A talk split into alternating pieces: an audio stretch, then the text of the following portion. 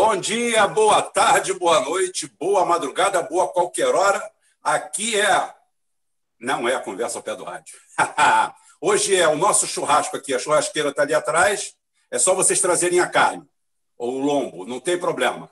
É, hoje, excepcionalmente, aos domingos, e talvez passe a ser os domingos mesmo, a nossa conversa, a gente tira aquele feriadinho no sábado, dá aquela volta, come aquela pizza, urra meu, para quem é de São Paulo, aí a gente come aquela pizza, ou come um baião de dois lá no, Nordeste, e a gente vai no domingo já com aquela madorrazinha, vem para aqui, já quem for flamenguista, normalmente já de cabeça quente, depois de perder mais uma, e a gente toca o barco aqui. Hoje não tem outro assunto, né, gente? Me desculpe, mas hoje a gente tem que falar com os coveiros canhotos. A turma boa! Ê, turma boa! A turma boa vai abrir uma funerária, beleza? E a primeira vítima vai ser qualquer um. Qualquer um que se aliar a esses merdas. Não tem outra palavra para chamar vocês. Vocês são os merdas. Vocês são os bostas. Vocês são os cagalhões. Vocês são coveiros da esquerda, coveiros da oposição brasileira. Vocês não olham, não enxergam o eleitor brasileiro como ele deve ser visto. Eu ontem publiquei um vídeo no meu Facebook. Estava tomando uma cerveja, uma puro malte, que eu não bebo essa porcaria da Ambev. Era até da Ambev, que era a única que tinha, mas tem que ser puro malte. Que casca de arroz, pelo amor de Deus, só para espalhar no chão, para não dar lama, né? Por quem é da roça sabe. Então é o seguinte, não toma aquela porcaria. Estava lá no meio do povão, no meio das pessoas pobres, humildes. Eu não estava em bar de bandido, eu estava em lugar de trabalhador. Gente que vive de pico, gente que tem subemprego, gente que está desempregada. Gente que vocês não chegam perto, que vocês são acadêmicos, vocês são cheirosos. E quando você vai falar em povo, sabe o que vocês chamam? Fascista! Tem até um bosta rala aí, qualquer que está querendo me dar um cartazinho aí e falando de mim, do meu grupo, que nós somos fascistas, nós, nosso discurso é difuso. Difuso é o cu de vocês, rapaz. Difuso é o rabo de vocês. Difuso é vocês pegar Ciro Gomes como o cara para ser o grande artífice da oposição brasileira e enterrar ele em cova rasa colocar o dedo dele como o dedo da morte, o dedo podre. Eu avisei e aviso para todo mundo: Bolsonaro não vai se meter na eleição do Rio ou de São Paulo. Os candidatos que vão se meter com ele. Tá? Márcio França foi lá, teve uma inauguração, foi lá, aquilo foi ótimo para o Márcio França. Márcio França não disse que era bolsonarista, disse que era um cara aberto a qualquer um, não tem problema. O compromisso dele é com o povo, tá certo? Correto. Assina embaixo. O nosso canal assina embaixo. Todo mundo que está aqui assina embaixo. Não tem problema. É isso aí mesmo. Porque eleição é igual um produto no mercado. É um produto. Você tem que vender ele. E quando você vende um produto, você faz uma coisa chamada pesquisa de mercado. Você tem que saber para qual público você está vendendo. O que, que você deve fazer? Qual o seu discurso? O que, que você deve oferecer? Com honestidade. O que, que seu produto tem para oferecer? Você mostra as vantagens. O que, que a, a turma boa faz? Ah, vamos fazer um DR aqui. Eu, Bolsonaro, não. Quem apoia Bolsonaro, nós somos contra. Nós somos inimigos. Ninguém estava apoiando o Bolsonaro. Ninguém. Mas havia uma, havia um, um, uma predisposição do Bolsonaro ver a eleição do Márcio França como uma coisa favorável, interessante a ele. Por quê? Porque ele tem uma briga de morte com o João Dória, porque o João Dória é traidor. E realmente, nesse ponto, o Bolsonaro está coberto de razão, eivado de razão. Tá? Não existe pior inimigo do que o traidor. E contra o traidor, você faz tudo. Quem te trai, quem trai sua confiança, não merece condescendência. E você tem que aproveitar isso. Opa, Bolsonaro está rompido com o PSDB de São Paulo, que é a força que praticamente com uma, duas eleiçõezinhas dos, dos amigos, dos primos siameses dele, que, é do, que são do PT, mandam em São Paulo. É a nossa hora. Isso é estratégia, isso é genialidade, isso é esperteza. Ai, quem tiver com Bolsonaro, nós estamos fora. Primeiro foi Ciro, que aí fica falando assim: eu tenho uma turma boa, eu tenho uma turma boa, você tem uma turma de bosta, rapaz. Você é uma de merda atrás de você. Um bando de bosta, um bando de coveiro, cada um com uma enxada, um enxadão nas costas. E aonde eles metem a mão, vai tudo por água abaixo. Aí resta para eles o quê? Vocês são fascistas, sou, sou. Sou fascista mesmo. Se é para andar junto com vocês, eu sou fascista, sou canalha, sou bandido, minha turma aqui não presta para nada. Bom são vocês. Cara, eu quero que o pessoal enxergue que aqui ninguém tem nada a ver com vocês. Vocês são uma turma boa para abrir uma funerária, para enterrar uma campanha, para enterrar uma candidatura, para enterrar qualquer um. Tá? Vocês são bons para isso. Curumim, a área é sua, a terra é sua, você leva daí para frente que a gente volta. É, boa noite, boa noite a todos os amigos da turma ruim aqui. Boa noite, Rubens, É... Seu som está falhando para mim, Curumim. Seu som está falhando para mim. Seu som está falhando para mim. Melhorou agora? Melhorou, melhorou. Esse, dá o feedback dos outros aí. Estão Vocês estão sentindo, estão, estão escutando bem o Curumim? Agora está melhorando um pouquinho. Deixa ele falar. Fala. Então, é, vou colocar mais perto do microfone para ver se melhora. É, então, a gente acompanhou. É, porque, a gente tem uma decepção. Não é vontade de, de, de, de eu estou sentindo mal o seu som, eu não sei os outros. Eu estou sentindo mal o seu som, eu não sei os outros. O que, que você está achando, Rafael? Está ouvindo Jefferson? Parece problema de conexão, tá, tá modulando a voz. Está modulando, está metalizando. Passa a bola então, Rafael. Rafael, vai indo que eu reinicio aqui. Tranquilo. Então tá bom, Rafael, pega a bola aí enquanto o Curumim se reaplica lá. Boa noite, turma ruim. É, assim, nem tudo está perdido. Tô, tô, até rindo da situação, porque eu estou nos grupos da turma boa e eu vi o racha que teve na época do quando o Márcio França foi lá, tirou foto, aí deu uma brigalhada do cacete. Eu nem acompanhava os grupos, eu nem interagia com ninguém, né? E os grupos morreram. E eu tô até feliz por isso, porque eles, lá eles não conseguem ficar batendo tanto no França como eles estavam querendo bater. Porque tinha gente lá que está defendendo a França. Não é todo mundo que é. Não é todo mundo lá que é bolos, não. Tem uma minoria lá enchendo o saco, mas eles até sumiram. E sabendo aí da, da, da, da pesquisa do Russomano, eu fiquei feliz da vida. Eu cheguei assim, ah, ainda bem que aconteceu agora, porque eu fui lá, peguei lá o, com o Caio Castro link e saí jogando tudo quanto é grupo cirista. Aí eu fiquei rindo lá, que passou uma bola de feno, ninguém falou porra nenhuma. Eu falei, ah, seus filhos da puta. então, tipo assim, a sorte do PDT e do Ciro que está acontecendo agora, gente. Porque se eles ainda se tocarem, se eles se perceberem, eles podem pular fora, eles podem ajustar as velas. Então, não para o pessoal ainda que ainda tem uma, nutre alguma esperança, dá para fazer alguma coisa, mas depende de cada um. E se alguém mas quiser o problema, Rafael, o problema, Rafael, é eles fazerem a leitura de sempre. A leitura de sempre é que é o seguinte: quem está errado é o povo, quem está errado é o eleitor, e eles que estão certos. Porque essa leitura que essa turma boa de enterrar candidato faz, essa turma boa de enterrar campanha faz. Eles normalmente, eles em cima sobre a arrogância deles, tá? em cima é, montado no cavalo da arrogância, eles têm o costume de olhar para baixo, olhar para a gente e falar, chamar a gente, claro, claro, nós somos fascistas. Nós já temos isso aí. É próxima vez eu vir com a camisa, sou fascista, e daí? Tô nem aí, tá? Tô pouco me deixando. Vou até arrumar voto para o França aí, com certeza. Fala assim, nem tudo está perdido, tem fascista lá no meio deles. Que é o que falta. O, o, a, a nossa New Left, a nossa ex-esquerda, a nossa ex-esquerda, agora é o seguinte: depois que a, a, a mãe de todas as ex-esquerda criou o termo fascista para falar de um negro trabalhista histórico como Alceu Colares, que já foi abordado pelo nosso grupo aqui, pelo Curumim, por você, por todos eles. Nem fui eu que abordei, não, não foi um tema levantado por mim, foi um tema levantado por vocês no grupo, tá? E acho que fomos os primeiros a colocar isso. O cara aí também tem muito a ver com isso.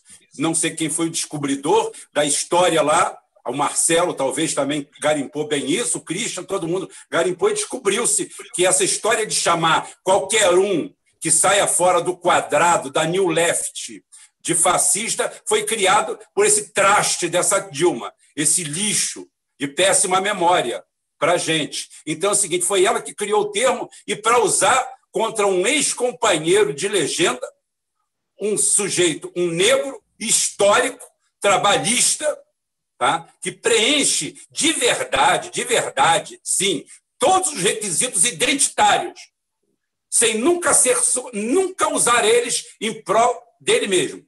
Ele nunca usou o fato de ser negro, nunca usou nada. nada. Ao seu Colares é um homem tá, de, uma, de, uma, é, de uma conduta ilibada, de uma história fantástica de vida, e simplesmente foi usado por esse traste, esse dejeto dessa Dilma, foi classificado como fascista. Depois desse dia, nunca mais seríamos os mesmos. Desse dia em diante, qualquer pessoa da esquerda que não comungasse com a New Left, com os identitários, os identitários, esse tipo de identitário, tá? Esse tipo de identitário, dono de pauta, que quer ser profissional na sua condição. Tá? Eu sou branco, eu sou negro, eu sou azul, isso não é problema meu. Eu tenho que saber quem eu sou. Vou parafrasear uma vez mais é, o Schumacher aqui, que foi a amiga, minha amiga Márcia lá, que me falou uma frase do Schumacher, perguntado a ele na época da, da, da, da, da reaproximação das Alemanhas, se ele tinha orgulho é, de ser alemão ou disso, daquilo, e ele falou que ele não podia ter orgulho de uma condição que não tinha a ver nada com ele, Schumacher. Ele tinha nascido alemão. Ele tinha que ter orgulho do que ele fez na vida, do que ele conquistou.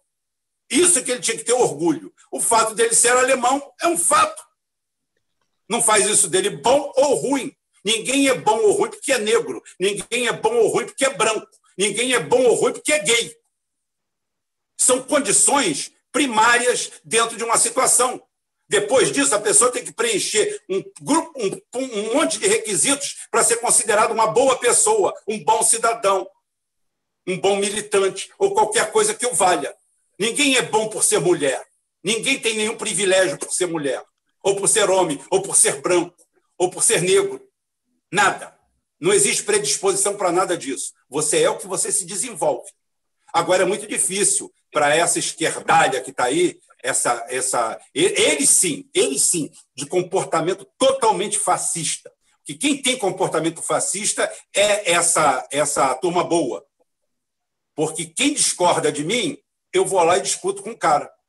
Ah, eu não concordo com boa parte do que o Bolsonaro e os bolsonaristas. O pessoal falou: Rubem, você virou de direita. Como eu virei de direita? Eu sou a favor que banco seja do Estado que o sistema financeiro pertence ao Estado.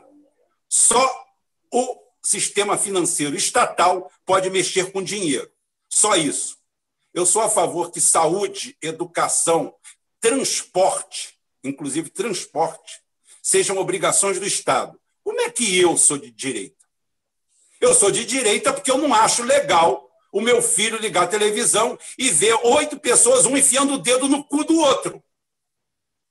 Eu não acho legal alguém chegar e falar que meu filho de oito anos tem condições de escolher o sexo dele. Porque isso é uma coisa de fora, o íntimo é dentro da minha casa, é dentro da minha família, e quem decide isso é a gente. Eu, a pai, a mãe, a puta que pariu. Então eu sou, eu sou o quê? Conservador? É isso que é ser conservador? Eu fui criado numa família, como a maioria dos gays brasileiros são criados numa família e respeitam o pai e a mãe. Não tem esse problema. Todos eles respeitam a estrutura familiar. Aí vem um ativista aqui dizer que é o seguinte, que o casamento é uma instituição falida, que a família é uma instituição falida, e no dia seguinte ele publica que é a favor do casamento entre, entre pessoas do mesmo sexo. Porra, se é uma instituição falida, por que, que vão se casar? Me diz, me explica. Então é esse tipo de gente. São vocês que são fascistas, não somos nós. Nós somos defensores do Estado, nós somos defensores de um Estado forte, tá?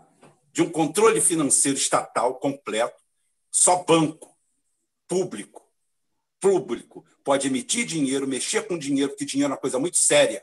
Isso deveria ser tudo fruto do Estado, assim como a saúde, assim como a educação, assim como o transporte, assim como água, como luz, como esgoto. O resto não, o resto pode ser privado. Você tem uma invenção, você inventou um novo celular, por que, que o Estado tem que cuidar de fazer celular? Por que, que o Estado tem que fazer computador? Ótimo! Iniciativa privada, beleza, tranquilo. Pega financiamento do Estado, pega isso, pega aquilo, não tem problema nenhum, não. Sou a favor, não tenho nada contra. Ora essa. Agora, vocês é que são fascistas, não nós. Toca a bola aí, gente. Ô, Rubem, Rubem. Oi, Chico. só para pegar esse gancho. Boa noite aí, pessoal. Boa noite, Rafael, Jefferson, Renato e Rubem. Cara, é, esse, isso que você está dizendo aí, que é, esses ataques, né, que, que é, todos nós acabamos sofrendo aqui, né, que nós somos fascistas, que nós viramos fascistas. Isso é um, isso é um, é um, é um movimento contínuo da, da esquerda. Ela, cada dia que passa, ela vai afastando mais as pessoas, empurrando mais as pessoas para a direita, mais as pessoas para o outro lado, tirando, é, e, e cada vez mais ela vai se tornando miúda, cada vez mais miúda, graças a esse identitarismo, né?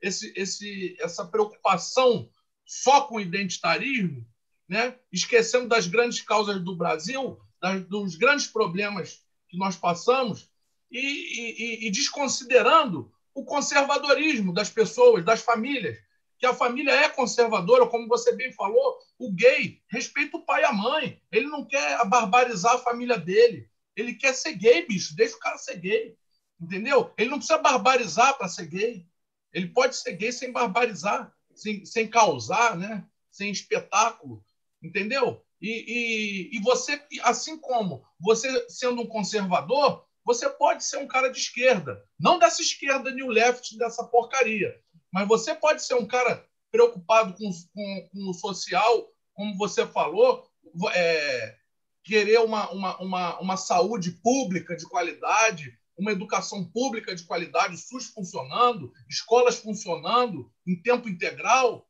e, e, e, e bancos públicos financiando é, é o, o, pequeno, o médio, o grande, né? com financiamento público, dando competitividade para os produtos nacionais. Isso você pode, e você pode ser de esquerda, né? E conservador. Eu posso ser conservador. Eu posso não gostar de ficar vendo viadagem, pô. Eu, eu posso gostar de. É, eu posso ter é, respeito com as instituições do casamento, as religiões, entendeu? E eu sou conservador e tenho uma cabeça de esquerda. Não é isso, Rubem? Ô Chico, ô Chico, olha só, eu quero dizer aqui publicamente, por conhecer muitos gays, por ter gay na minha família, tá? que é o seguinte, que eu vou dizer assim, um número perto de 80, 90% dos gays tá?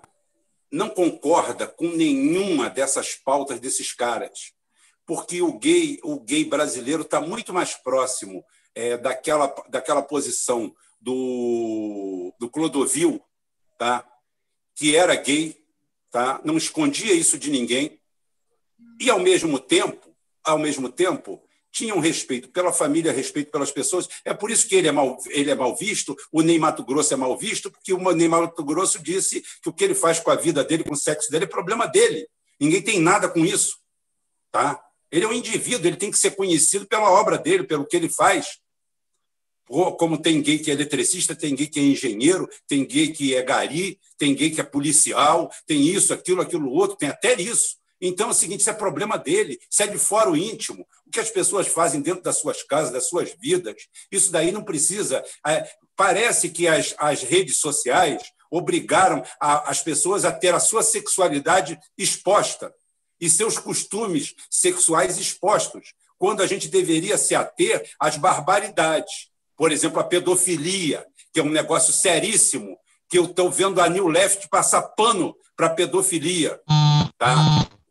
O pedófilo tem que receber o tratamento justo da sociedade, que é a penalização pesada, pesada. Hoje eu recebi um artigo é, de uma ex-delegada de São Paulo, não sei que Temer, não sei nem se é parente do Temer, se é filha dele, falando exatamente sobre isso aí. Eu não li a matéria, mas li o cabeçalho falando sobre isso aí, que na realidade a pedofilia é mais permissividade e a vontade própria do que desvio de caráter. É um desvio de caráter, mas não é um desvio psiquiátrico ou psicológico. É aquele negócio. Se há facilidade, é a tendência do homem a ser macaco, a gostar de sacanagem, de putaria. Como eu falei, por que é que você com sete anos, oito anos, dez anos de idade, no início da puberdade, você não vai para cima da sua irmã e olha ela como um objeto sexual, ou vice-versa. Porque você recebe uma educação estrutural, familiar, baseado numa ética moral e religiosa, sim, Sim, porque nenhuma religião concorda com isso. Tá? Nenhuma religião concorda com isso, todas elas são unânimes nesse ponto, a não ser uma religião de algum louco, maluco, inventado aí num gueto, provavelmente apoiado pela esquerda, que veja dessa forma. Tá? Então é o seguinte, esse sodomismo, essa coisa, e isso daí o que evita principalmente você não ver o seu irmão, ver o seu parente mais próximo como um objeto sexual, é o fato de você ter uma estrutura ético e moral formada pela família, tá? Formada pela família e com bases religiosas, queiram você ou não porque todo ateu aqui foi criado dentro de uma família religiosa, estrutura religiosa. E ser ateu é não ter religião. Ser ateu é eu olhar para o curumim e o curumim falar assim: ah, eu sou isso, eu sou aquilo, eu sou muçulmano. Ótimo, problema seu, curumim. Ah, o Arthur falar que é católico, ótimo, tudo bem. Agora, quando o, o Curumim fala que é muçulmano, não estou falando que ele é muçulmano, não, por favor, idiotas. Tá? Eu estou falando que o Curumim falar que é muçulmano e eu começar a discutir com ele e colocar o meu ateísmo acima do dele, pronto, eu já criei um Deus, o Deus chamado ateu que quem não tem uma religião é igual a quem não tem futebol. Pouco se importa para futebol. Agora, o cara que não tem futebol e começa a brigar com torcedores de futebol, ele tem um time. Ele tem o um time de não ter time. E isso aí é sério, isso aí é grave. Então, nós temos esse desvio psicológico que aconteceu, principalmente com o aparecimento dessa praga dessas redes sociais. Eu estou numa rede social, mas isso aqui é uma praga. Isso aqui o cara deveria fazer um teste psicotécnico, como para quem vai tirar porte de arma para ter uma arma nuclear, tá? Para ter um míssil, eu quero ter um míssil nuclear em casa. Como é que é? Porque isso aqui foi colocado na mão de todo mundo. Isso daqui é macaco em loja de louça. Você vê coisas absurdas, coisas idiotas as famílias se deterioram, as coisas acontecem, as pessoas começam a querer mostrar o que não são. Quando você entra aqui nas redes sociais, todo mundo é bonzinho, ninguém tem desvio de caráter, ninguém é psicopata, ninguém tem desvio, ninguém tem nada. Todo mundo quer mostrar que é rico, que está bem, que está numa boa, ninguém bota aí, ninguém chega aqui e bota o nome dele que está no SPC pendurado, nem as 30 ligações que ele recebe por dia cobrando ele. Ele não coloca isso aqui. Ele só coloca aqui que ele é bom, que ele é bonito, que ele é. Ele esconde que meteu a porrada na namorada, que quebrou o maxilar da ex-esposa, que quebrou o braço do filho. Aqui só tem gente boa. Aqui todo mundo é bonzinho. Tá? Aqui o único que não são bonzinhos somos nós, que aqui a gente fala logo os defeitos nossos mesmo. Por isso que nós somos uma turma ruim. Curumim, vamos ver aí se você já está bem. Bom, Rubens, é, vamos testando. Um, dois, três. Escutando ainda. Ainda está você ainda está ruim. É, tá ruim mesmo, da turma ruim mesmo. É, tá turma ruim. Tá Vamos ver se eu consigo produzir alguma coisa falando mais alto, né? É, bem, o Rafael é, falou que tem muita esperança ainda nesses meses que vem pela frente, e eu acho que o Rafael está certo. É, o eleitorado, né, ele está seguro colocando o Bolsonaro nessa questão, que é a questão dos costumes é um problema que o nosso, o nosso eleitor resolveu. Porque com essa, essa coisa do, do, do Lula, principalmente o Lula, ficar associado à, à, à imoralidade e, e, a esquerda é, cair junto com ele, porque nós recebemos aqui, nós recebemos claramente é, comunicados nos grupos de família, é, de vários amigos, diversos aspectos né, da, da, da nossa é, população, né? O pessoal manda uma lista em quem não votar, né? E o primeiro na lista é PT e PTT, e depois vem pessoal, não sei o quê, né? Então, é muito prejudicial, muito prejudicial, por exemplo, é, não permitir a, a, ao Márcio França é, é, e o PTT se colocar numa posição independente. Né? Então, você tem uma turma do nosso lado é, absolutamente jogando para a imoralidade, entendeu? Para a imoralidade. É assim que o eleitorado vai vai quando se abrir, ele já vem com esse jogo. Fala, quem vai ser do nosso lado e quem vai ser do lado dos imorais, né? Quem vai ser do lado do mal, né? Do, do, do do satanás, do, do, do, do, coisa ruim, entendeu? É assim que a população tá. Ela não vê televisão. É, grande parte dos evangélicos não tem televisão em casa, não ouve rádio, entendeu? Mas ele vai se abrir para a eleição, ele vai se perguntar uns aos outros, né? E, e, e nós não temos assim é, uma, uma luz no meio dessa, dessa pré-disputa ou nessa disputa que está começando de bom senso, o pessoal quer manter esse discurso universitário, que não tem contato com a população. Veja bem, a gente fala de direita, mas não é nem direita que a gente está lidando. A gente está lidando com publicitários, a gente está lidando com com verdadeiros é, é, é, é, macacos da mídia, né? Porque eu só posso imaginar o Rodrigo Constantino como um macaco, né? Aquilo ali não tem empresa, não faz nada. O Eduardo Moreira chama a gente para investir aqui, ali, aqui, acolá, e está passando para o nosso lado e a gente está entrando nesse encontro. Então, é, é, é, muito difícil. É, é, legal quando a gente entra em contato e vê que o pessoal, por exemplo, do agronegócio está preocupado não está entrando nessa conversa de China do mal, China não sei o quê. Não, poxa, os caras vêm aqui decentemente, apresenta a, a fatura para forma invoice, compra, paga, leva. Nós temos só Parabéns para a ministra da, da, da, da Agricultura. Ela está sendo uma vendedora. Hoje assistiu o programa da Cultura. Ela está vendendo o Brasil, ela está vendendo os negócios. Ah, ela veio, ela tem negócio com Tem, são coisas que a gente pode resolver aqui conversando, né? Mas ela está fazendo a parte dela, né? Entendeu? Então, a gente fica vendo assim, olha, quando é que a gente vai trabalhar com um pouco de bom senso, né? Não agredir as pessoas, né? E, e, deixar esse discurso de, de, de, de de base, de universidade, de esquerda, não sei o quê, o pessoal das resistências já estão mais na rua, já estão mais em contato. A gente teve o André aí conversando. Hoje, é, o Jorge aí que está no nosso grupo me passou alguma coisa de um outro grupo de resistência, né?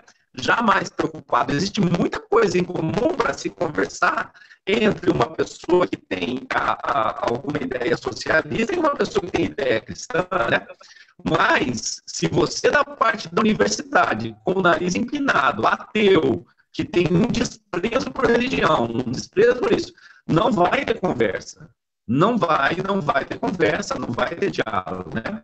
Então, o que a gente incentiva como turma ruim é se posicionar como uma posição independente, independente dessa esquerda, independente dessa base sólida, é, lógica, é, marxista, é, seja lá o que for, entendeu? É passar para ter diálogo com as pessoas. Os problemas estão aí. E tem gente torcendo pelo pior, né? Que aconteça o pior, só quando tudo acabar, e que o povo vai poder ouvir. Isso não vai acontecer. É assim, é tipo assim, o pessoal vai, meu Deus do céu, vamos votar de novo naquela galera lá que viu o dedo no, vamos botar na cara do beijo no teatro. Não, não vão, não vão, não vai ter conversa, né? Então, as questões dos costumes são muito básicas do povo brasileiro. E isso foi explorado muito bem por engenheiros aí que fizeram isso, né? E engenheiros de comunicação, gente de programação neurolinguística, todo um pessoal que tem todos os canais de televisão, eles têm o controle da mídia, eles têm a logística, eles têm tudo na mão. Agora, cabia quem? A quem tem inteligência não cair, né? Mas já caiu, vamos juntar, vamos ver o que a gente pode fazer.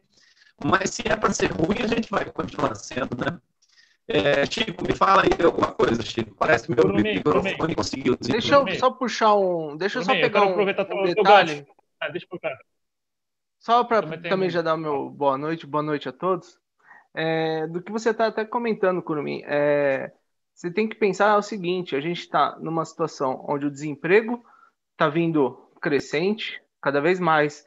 Quem tem é, questões é, da sua empresa, é autônomo, é, não está conseguindo sobreviver, o negócio está feio.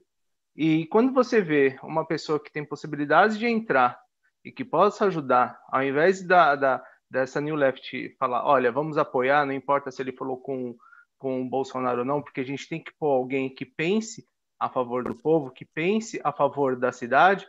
Não, eles vão contra, simplesmente boicotam. Né? A primeira coisa que o após que saiu a, a, a pesquisa foi o, o Boulos falar não de, é, de, de, de, não acontecer um Bolso Dória nas eleições municipais. Poxa, o Bolsonaro hoje é presidente, não tem mais essa questão. A gente precisa dele de qualquer forma, de uma forma ou não. Hoje a gente tem que pensar o que, que pode ser feito. Primeiro a gente tem que passar pela eleição. Depois você vir discutir nessa DR se você gosta ou não gosta do Bolsonaro. Né? É, é não derrubar o que a gente tem de opção, que pode estar fazendo. Né? A gente tem que preocupar quando se fala em povo, não é o povo que fica na internet discutindo o que é bom o que é ruim, o que é, que é legal, o que é, o que a esquerda gosta e não gosta, que é acadêmico, não é nada disso. O povo que sai 5 horas da manhã, 4 horas da manhã, fica duas, três horas no ônibus, às vezes nem ganha 100 reais num dia, às vezes nem na semana. Então precisa ver muito bem o que está acontecendo, o que, que precisam. Entendeu? Então é, é, parar de pensar um pouco no umbigo e na roda, né, naquela rodinha, naquela bolha, e pensar uma coisa mais ampla. Pode falar, Rafael, desculpa. O Jefferson, é, você já falou uma coisa que eu ia falar agora há pouco, né? Porque eu fico na internet também acompanhando os grupos. Eu acho que o grupo dos fãs do Rubens tinha, tinha uns New lá que estavam assim, Revolução Armada, mais-valia, não sei o quê. Eu fiquei de sacanagem. Porra, aí, vocês estão falando isso aí?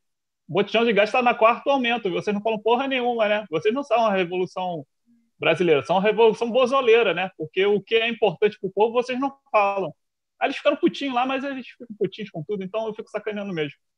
E sobre o fascismo, né, que estão sendo usados aí para atingir o, o povo, é interessante que agora só os petistas estão xingando todo mundo de fascista. Então você já sabe até quem é o grupo que está querendo se galgar utilizando dessa estratégia que é horrível, porque você acaba é, criando um diversionismo. Você não cria empatia xingando a pessoa. Você só cria mais ódio, só fica alimentando esse ódio. Então, isso, foi uma coisa que eu, eu trabalhei durante um tempo falando com o pessoal: para com isso, para com isso. Você quer eleição, eleição é agora. Você querem vencer? Parem com isso. Eu falando nos grupos de PDT, cirista, até petista mesmo. Porque isso não é uma boa estratégia. E eu tenho que fazer uma menção honrosa ao cara aí, porque me ajudou nesse artigo aí da Dilma, que a gente já falou que o Alceu Colares foi xingado pela Dilma quando ela rompeu com o PDT e aproveitar e fazer o um merchan, porque isso foi publicado na agência e também foi publicado no jornal Puro Sangue. A gente está fazendo um bom trabalho e estamos aceitando sugestões de texto dos do nossos integrantes, dos pessoais mais ativos, porque a gente vê que tem bom material que eles ficam repassando para a gente. Então, estamos abertos aí. Amanhã não sei se vai ter live, mas já estou adiantando aí em primeira mão para que o Rubem fale a respeito do nosso trabalho. Não sei se ele vai entrar agora, mas não, amanhã, amanhã nós vamos ter o nosso jornal, nosso jornal Puro Sangue, que é a pauta é, pretérita e futura. A gente faz o intercâmbio entre a semana que passou e a semana que vem, a, a semana vindoura, né? Então a gente faz mais ou menos uma projeção disso aí. Tá? Hoje, inclusive, mais um acerto do nosso canal aí. Amanhã eu tenho um. Amanhã eu vou botar o, o Geoforça. Amanhã tem o novo reequilíbrio de forças do planeta. Não percam no canal Geoforça. Tá? Amanhã tem um reequilíbrio de forças do planeta. Vocês vão começar a entender um pouquinho de como o armamento faz a diferença no mundo, como se reequilibra. Vai ter terceira guerra mundial? Não, não vai ter. Se os Estados Unidos afundar um navio russo, vai ter terceira guerra? Não, não vai ter. Se a Rússia afundar um submarino é, americano. Não, não vai ter. Inclusive, eles afundaram um ano passado e não teve. Isso aí é abafado. Ninguém vai destruir o mundo, fiquem tranquilos. Tá? Vai ter porrada, vai ter supapo daqui, dali, e vocês vão saber disso amanhã, como é o reequilíbrio negócio. Quem não está aqui está perdendo. Só quero dizer para vocês: vocês estão perdendo informação gratuita, informação barata, informação de qualidade. Aqui nós não puxamos a sardinha para ninguém. Aqui, quando é uma predileção nossa, nós falamos. Aqui, quando a gente apoia alguém, é de separado. Inclusive, Léo está aí, né, Léo? Léo, eu quero você quinta-feira na, nas, na, nas eleições políticas quintas. Você confirma aí para mim? Pode confirmar aqui embaixo, que aí quinta eu coloco você, que eu vou colocar toda quinta-feira um elemento político do processo sucessório que nós temos agora próximo futuro, entre vereadores e Léo é nosso candidato aqui no Rio de Janeiro. Como tem outros também que a gente apoia, que a cadeira de vereador não é uma cadeira só. São dezenas de cadeiras. Então, nós podemos apoiar um ou outro, ou outro, ou outro, mas sempre nacionalista e trabalhista. Tá? E Capitão Léo é nosso candidato aqui. Tá? Não tenha dúvida nenhuma. Aqui no Rio de Janeiro, ele é nosso candidato. Como nós temos candidatos em cima disso aí. Tá? Nós recebemos o André Bicho Solto, tá? nós temos aí contato e apoio com Gabriel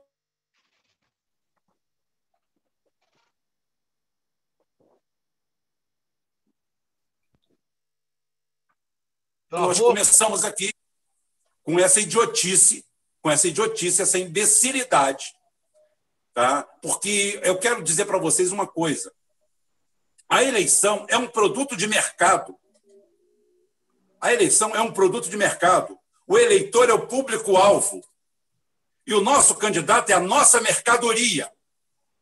Eu, por exemplo, eu tenho que vender para vocês, da cidade do Rio de Janeiro, o Capitão Léo e outros que se alinharem com a gente. Não tem problema nenhum. Eu tenho que vender ele para você. Mas vender como? Como um produto falso? Não. Eu tenho que vender como ele é. Como ele é, na realidade. É isso que eu tenho que fazer. Eu tenho que ver um estudo de mercado. E eu não tenho que ferir sensibilidades. Eu tenho, eu aceito o voto para o capitão Léo como aceito voto para o Cassiano, como aceito voto para o Guerreiro, como aceito voto para o André, de qualquer um, de qualquer ideologia. Aqui não tem régua na porta. Aqui não tem tamanho de altura igual no, igual no zoológico. Até essa altura passa, até depois dessa altura paga. Não tem. Todo voto é bem-vindo, que a gente precisa de espaço. Aqui nós não pertencemos à turma boa, nós somos a turma ruim. Se vocês quiserem, chame de turma péssima, porque a gente fala a verdade. Aqui a gente bate palma, dá porrada em todo mundo. No Bolsonaro. Se o Bolsonaro. Aqui é o seguinte: perguntaram para mim, você virou de direita? Você agora está dizendo que o Bolsonaro fica. Você disse que o Bolsonaro ia cair, e você disse, já falei milhares de vezes, vou repetir mais uma vez: ad eterno. A política são como as nuvens que estão no céu, que agora só está nublado, né? À noite aqui, eu estou aqui na minha área de serviço, a churrasqueira ali, tragam a carne, que a gente faz aqui, não tem problema, tá? As nuvens estão ali, elas mudam a cada momento. E a política é assim. E eu falei que o Bolsonaro tinha tudo para cair. E eu falei também depois que o Bolsonaro virou um gigante. Eu acho o Bolsonaro um gigante de 1,30m de altura. Por que, Rubem? Porque todo mundo que está ao seu lado tem 50 centímetros de altura e diminuindo de tamanho. Então, uma forma de você se achar gigante é você andar no meio de anãos. E é isso que o Bolsonaro está fazendo. Mesmo ele se rebaixando, mesmo ele estando com Paulo Guedes destruindo o Brasil, com tudo isso, tá? vocês conseguem se colocar abaixo dele. Vocês não conseguem enxergar o objetivo. Que eu falei assim, eu repito também há de eterno a história do rei Salomão, que pega o soldado, pega a criança, briga entre as duas mães, que dizem ser mãe da criança, e mete o soldado e manda cortar a criança no meio. E uma vira e fala assim: não, dá para ela. A outra fala assim: pode cortar que eu levo a, meia, a minha parte. Ora, uma criança cortada no meio, ela vai ser morta. Quem é que concorda com isso? Respondo eu, a turma boa. A turma boa não liga que você corte a criança no meio e dê metade do cadáver para ela. Eles gostam disso, de cadáver. E depois esse filho da puta vem aqui me chamar de fascista. E o meu grupo de fascista esses filhos da puta que pedem para cortar a criança no meio, levar meio cadáver para casa, essa turma é que simplesmente apregou a isso. Eu não. Eu não. Eu chego para o Bolsonaro e falo assim: leva. Não é o Brasil que está ganhando? Tá? Não é o Brasil que está ganhando? Ótimo. Então, leva. Bato palmas. Fez bem feito, tem que bater palmas. Vou fazer o quê? Não. Essa turma fala assim: corta no meio. Então, esse exemplo que eu uso mais uma vez é a puta realidade do Brasil. Quando Márcio França recebeu, vamos dizer, um afago do Bolsonaro, que poderia se transformar em votos, se transformar em empatia com o grupo do outro lado, que voto sempre é bem-vindo, você está vendendo seu produto.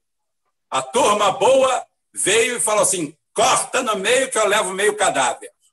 Não tem problema. O importante é eu estar certo. O importante é eu sair bonito e dizendo que eu sou a turma boa. E o palhaço maior do Ciro bate palma para esse bando de idiotas. Tá? Eu estou pouco ligando se eu vou falar para 10, para 20 ou só para esse grupo que está aqui. Eu não estou nem aí. Eu já falei que eu faço. Se eu quisesse me dar bem, eu escolheria um nicho, um segmento. Ou eu seria bolsonarista, se eu fosse um aproveitador, um oportunista, se meu grupo aqui fosse, a gente, eu ia falar para ele, falar assim, olha só, vamos só apoiar o Ciro, cegamente, porque a gente vai arrumar 200 mil inscritos e vamos nos dar bem. Não, vamos apoiar só o Lula. Vamos fazer como esses oportunistas aí, vamos se juntar a New Left, Vamos fazer igual a cagalho, igual a girafakes, igual a esses bostas que tem aí, todos eles, a troco de migalhas. Vamos nos vender.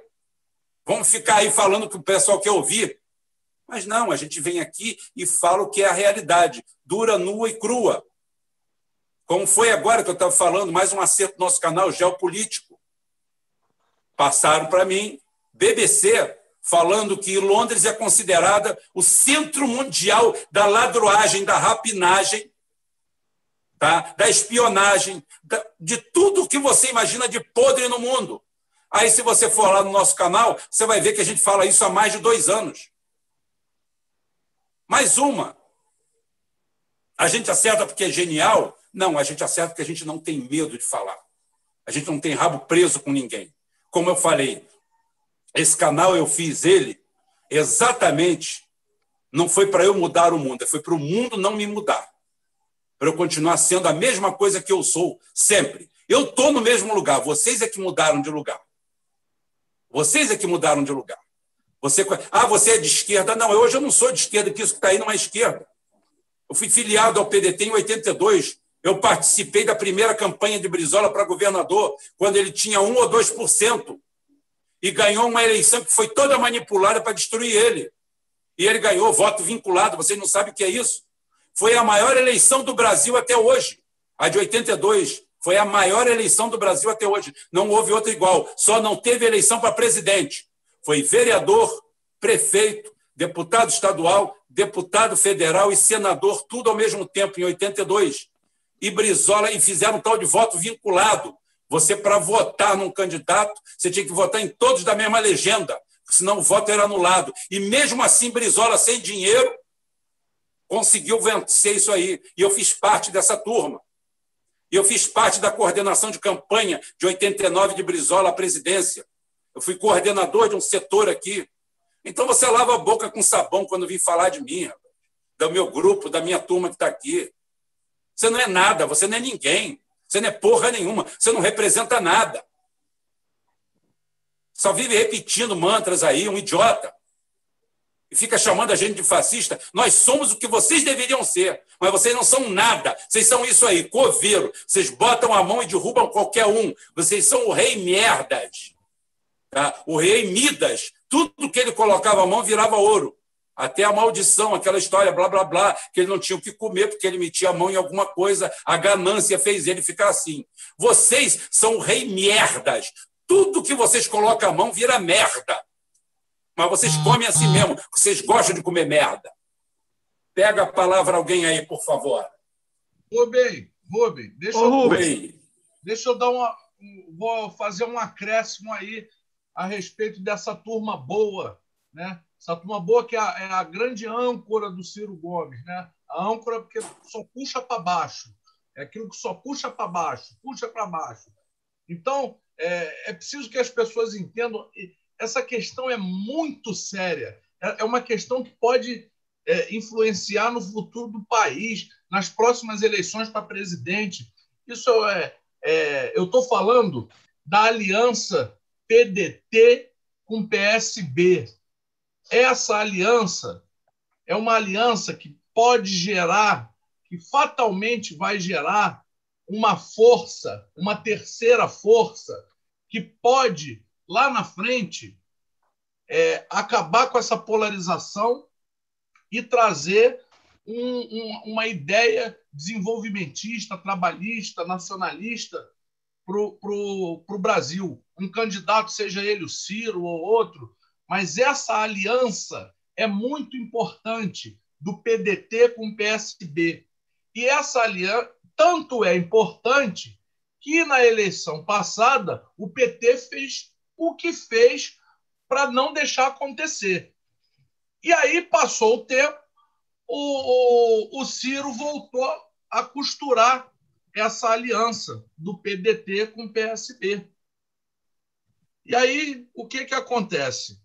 Nessa, nessa, nessa grande aliança que provavelmente se tornará, se, se, se a coisa correr da maneira certa, né, vai se tornar uma terceira via de força para o Brasil, os, os nossos queridos grandes analistas da turma boa fizeram a gentileza de cagar logo na entrada, logo no começo.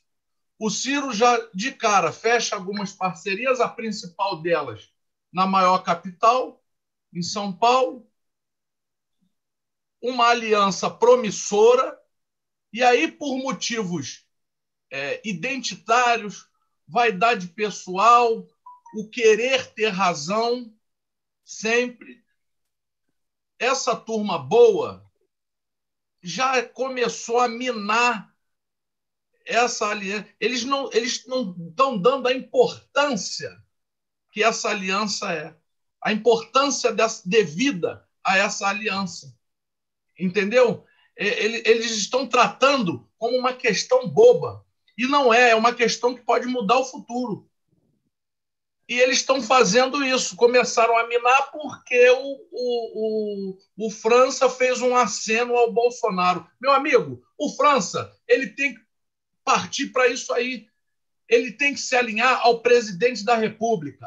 A, a, a maior capital do Brasil tem que estar tá, é, alinhada com o presidente da República.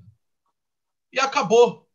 E acabou. E tem que ser e, e com o, o, o povo conservador, que é a maioria é a maioria, é guerra. Eleição é isso. Chico, Chico, e mesmo que não esteja alinhado, você tem que ter estratégia para ganhar. Você não é nada, você é um candidato. Você precisa se eleger. E se você se elegeu e recebeu algum tipo de ajuda, você pelo menos tem que mostrar ser honrado, ser sério, ser correto. Como Brizola foi com Collor, mesmo derrotado na eleição, de 89 e se colocou frontalmente contra o impeachment. Depois ele deixou o partido, liberou o partido, porque virou banda voou. Porque ele sentiu o trabalho da Globo, que era tirar o Collor, de qualquer forma, para a banca, e ele abriu. Por quê? Porque ele falou: por pior que o Collor seja, se a gente começar isso, a gente não vai terminar nunca. E não terminou. E não terminou de lá para cá, depois teve a Dilma e vai ter quem precisar, porque virou zona. Tá? A única coisa que a gente vê aqui é reforma da Constituição todo dia, porque a Constituição é uma zona.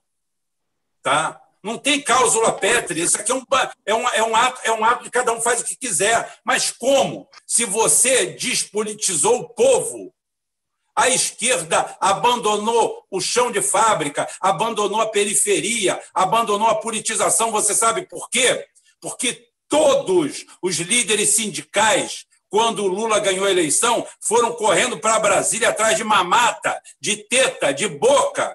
Eu vi pelo Sindipetro NF, da qual era afiliado na época, o Sindicato dos Petroleiros do Norte Fluminense, que 15 dias depois da eleição, ninguém estava em Macaé. Estava todo mundo desaparecido, só tinha a mulher do cafezinho, estava todo mundo atrás de boca, de indicação. Ninguém dentro do seu quadrado para cuidar das coisas. O que deveria ser feito naquela época era o levantamento de todas as falcatruas que existiam na Petrobras para chegar e fazer uma limpeza na empresa. E o que foi feito? Os tucanos ladrões que estavam lá dentro foram endeusados. Tá? Tem um sujeito lá, um tal de José Lima de Andrade Neto. Eu dou logo o nome inteiro, né? Eu sou o único que tem peito de dar o nome inteiro de todo mundo. Todo mundo. José Lima de Andrade Neto tá, veio do governo FHC e dentro do governo do PT, mesmo ele sendo um dos artífices da Petrobras com X, ele só foi caindo para cima. Saiu fora em 2015 da Petrobras, alegando problema de saúde, nem sei se está vivo, se está morto, foda-se, tá?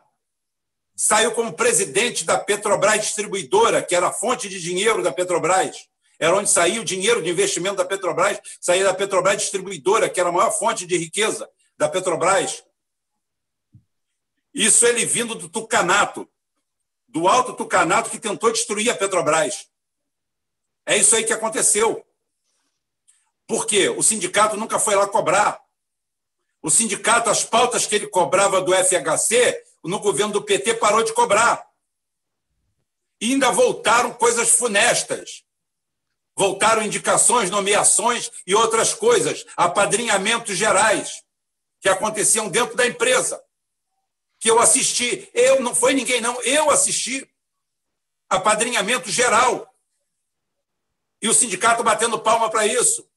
Aí a PLR, que é a participação de lucro relativa, linear, que sempre foi pauta do, do, do sindicato, acabou, foi por água abaixo.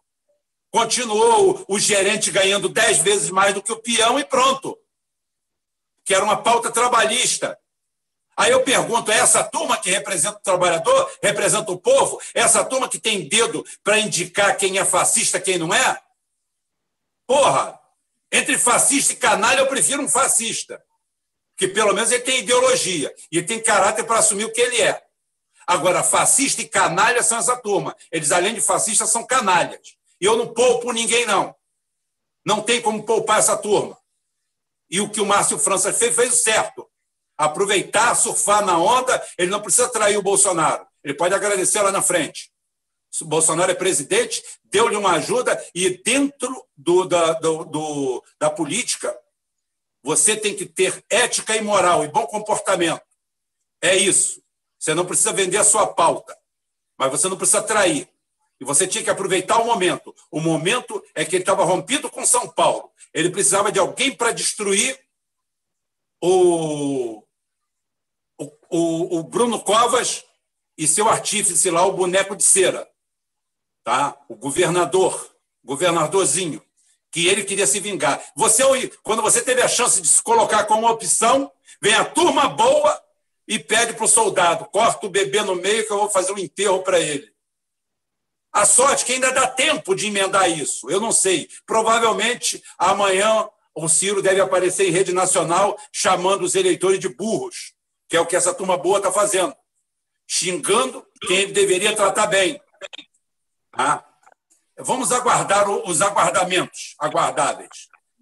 Então, Rubão, e aí, o, aí. E o, se você vê as intenções de votos que, tão, que o Ciro tinha, o que ele poderia ter capitalizado, hoje a pesquisa saiu, ele não tem 3%. A turma boa está fazendo, puxando ele para baixo. Onde que está aí a vantagem dessa turma boa aí de estar tá auxiliando? É a mesma coisa com o França. O França ele tinha toda a oportunidade aí de é, na eleição de poder aparecer e, e, se fazer presente e ganhar. A turma boa não quer. A primeira coisa que eles fazem é tentar derrubar, boicotar a própria eleição do, do, do França. Onde que tem, onde que, onde que isso é, é a favor de povo, a favor de alguém que tenha o mínimo de consciência do que precisa mudar em São Paulo? Acabar com esse tucanato, acabar com essa máfia. São mais de 20 anos com a mesma coisa, uma alternância PT e PSDB dentro da prefeitura, mas isso, é, isso é, fica na mesma mão, não sai. A gente tem que acabar, tem que cortar isso. E quando tem oportunidade, é boicotado. A turma boa aí detona, não só a turma boa, a esquerda, né? O Então, posso, posso puxar a palavra? Deixa eu ver se eu consigo. Nossa, será que está saindo minha voz agora? Depois do Coronel fala, então. Está saindo minha voz agora? agora? Tá saindo, mas ficou picotado. Poxa vida. Não, eu ia falar justamente da pesquisa, né? Passar justamente os números, né? É... O saiu com 24% na frente, né? A máquina, que é o no Covas com 18%, né? E aí a gente tem esses dois expoentes aí, o, o Guilherme Boulos e o Márcio França, né? Então, é, é, existe o outro lado, que é o espelho, né? Que né?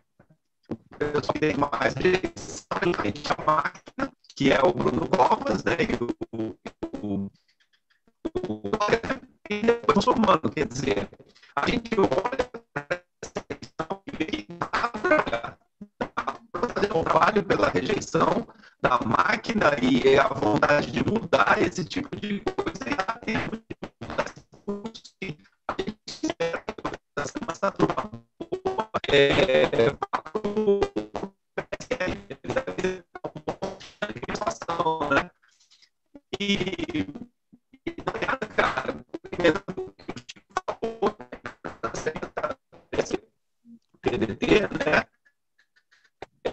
Curumim, você vai ter que arrumar. Curumim, você vai ter que arrumar um microfone aí, cara. Esse daí não está dando nada.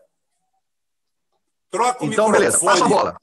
O, tá bom. Assim, vou, vou passar aqui uns insights. Na verdade, tem que ser propositivo para poder é, lidar com essa turma boa, é, sabendo que eu é, converso com todo mundo. Por que pareça, eu fico falando com os petistas, vendo o que os bolsonaristas estão dizendo, fico monitorando, né? E fiquei sabendo da turma boa que se elegerem o bicho solto, o pessoal vai chutar o balde e vai acabar com essa porra. Não vai ter mais grupo de turma boa.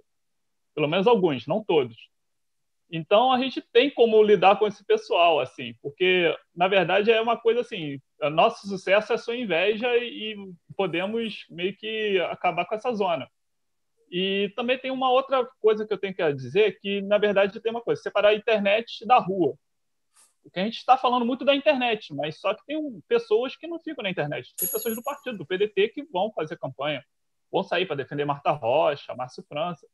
E essas pessoas, por incrível que pareça, eu acho que elas têm mais é, chances de fazer um bom trabalho. Porque, bem ou mal, o PDT é um partido do povo. O PDT tem rua, PDT entra em regiões que o pessoal não entra, entra em regiões que o PT não entra. Então, o PDT, você tem que olhar com mais profundidade. Não é assim que a banda toca, não. A gente fica muito vislumbrado com as coisas que eles botam na internet, mas eu, eu pelo menos, faço esse corte, porque eu participei de algumas reuniões do partido e vi que as coisas são totalmente diferentes, é um outro universo. Então, só para deixar isso claro, assim, porque senão a gente também vai ser muito, como dizer, fatalista, taxativo. E fazendo aqui, a, meio que, às vezes, do advogado do diabo, assim, vamos lá partido, vamos ver o que está acontecendo, porque são dois mundos diferentes. Então, passo a bola aí para. Ô, Rafael, ô, Rafael, faz uma gentileza aí para mim, para o pessoal. É, explica melhor esse negócio do André, o André Bicho Solto. Se ele for eleito, é, como é que vai ser o negócio da. Eu acho que o Rafael travou, né? Vê... Ah, travei na hora? Me desculpe vou repetir de novo.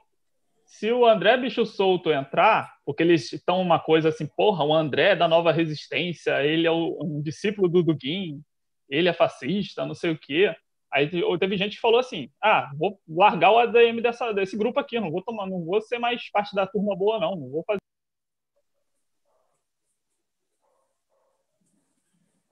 Caiu. Caiu. Olha, olha só, é se o André Bicho Solto se eleger, esse pessoal da turma boa é, cismar de ir para o PCO, para o PC do B ou para puta que o pariu, já é um grande lucro. Ou ir para o inferno, ou para casa do caralho. Desculpa o palavreado, mas eu não posso me permitir outro que não seja esse. Tá? Primeiro que turma boa já é um, é um nome arrogante prepotente, cagando na cabeça dos outros. Porque você, se você é bom ou é ruim, você deve ser classificado na terceira pessoa. Eu, tu, ele. Nós, vós, eles. A terceira pessoa é sempre ele ou eles. São os outros que te classificam de bom ou ruim. Estou pouco me deixando. É assim. Então, quando você arrogantemente tá, se avoca a condição de turma boa, imagina, você se acha melhor do que os outros, né? Você é bom. Você é bom de quê? Bom de porrada? Bom de briga? Bom de ganhar voto? Bom de entender os outros? Não. Você é bom de prosopopeia flácida. De ficar cagando goma do que você não faz. É nisso que você é bom. De você pegar o dedo e ficar apontando para os outros. Ó, é aqui. Ó, é aqui. Você está certo, você está errado. Você que decide quem está certo e está errado. Não há simplesmente uma votação. Aí o, o, o Zé Ninguém lá chega e fala assim: olha, eu assisti o canal do Ropey e o Ropey é o fascista. O Ropey é o fascista, porque é o seguinte, é taxista. Não consigo nem entender o que ele fala, porque ele fala bicho. Eu não quero que você entenda o que você que eu falo, não. Quero a distância de você. Inclusive, deixa eu puxar a brasa aqui, que é o seguinte: eu hoje à tarde fiz uma publicação, eu recebi uma um print do, do Marcelo, e o Marcelo me passa uma situação do Brasil, comparando o tamanho do Brasil com vários países. Eu peguei aquilo ali e coloquei no ramo de segurança, porque eu gosto de segurança pública, porque, ao contrário da turma boa, ao contrário das pessoas comuns, eu sei que 70%, 80% dos eleitores brasileiros estão nas grandes cidades e nas capitais. E que hoje o que mais aflige a população brasileira é segurança pública. Segurança. Porque não adianta você ser rico e tomar um tiro na cabeça. Não adianta você melhorar de vida, comprar um carro novo e alguém te roubar ele e dar um tiro nos teus cornos. Dar um tiro na cara do seu filho. Não adianta o teu filho trabalhar o caramba, papai, olha só, comprei uma moto nova. E no dia seguinte teu filho tomar um tiro nos cornos, porque um filho da puta roubou a moto do seu filho. Então, a segurança é o primeiro item do Brasil. Bolsonaro percebeu isso, com a sua equipe extremamente capaz. A esquerda até hoje continua defendendo vagabundo, bandido, assaltante, marginal, quadrilheiro, traficante e satanizando as forças de segurança, mesmo com o povo batendo contra. É a história de cortar a criança no meio, me dá metade do defunto. Sabe que está errado, mas continua errado. Tá? Aí eu peguei aquela comparação daqueles países todos e falei, tá? olha, é, esses países todos que estão aí têm quase o triplo da população do Brasil e, junto todos eles, não tem um quinto dos homicídios do Brasil. Apesar de que nesses. Olha só, olha a palavra, entenda a frase. Apesar de que nesses países o acesso às armas é muito mais fácil do que no Brasil. O Brasil é totalmente restritivo à posse de armas. Esses países são muito mais fáceis e alguns deles estão em guerra interna e o Brasil, mesmo assim, tem mais homicídios. Pronto, foi o suficiente para a esquerda cirandeira, para representantes identitários aparecerem lá embaixo e desvirtuarem tudo que eu falei. Porque sim, importa os 15% que a polícia mata, porque a polícia tem que entrar na favela e morrer. Tem que dar, usar, usar a, a máxima de Rondon a favor do tráfico. Morrer nunca, matar jamais. É isso que o pessoal prefere. Os antropólogos de botequim querem que o traficante, que o policial brasileiro se comporte com o narcotráfico como o Rondon se comportava com os nossos índios.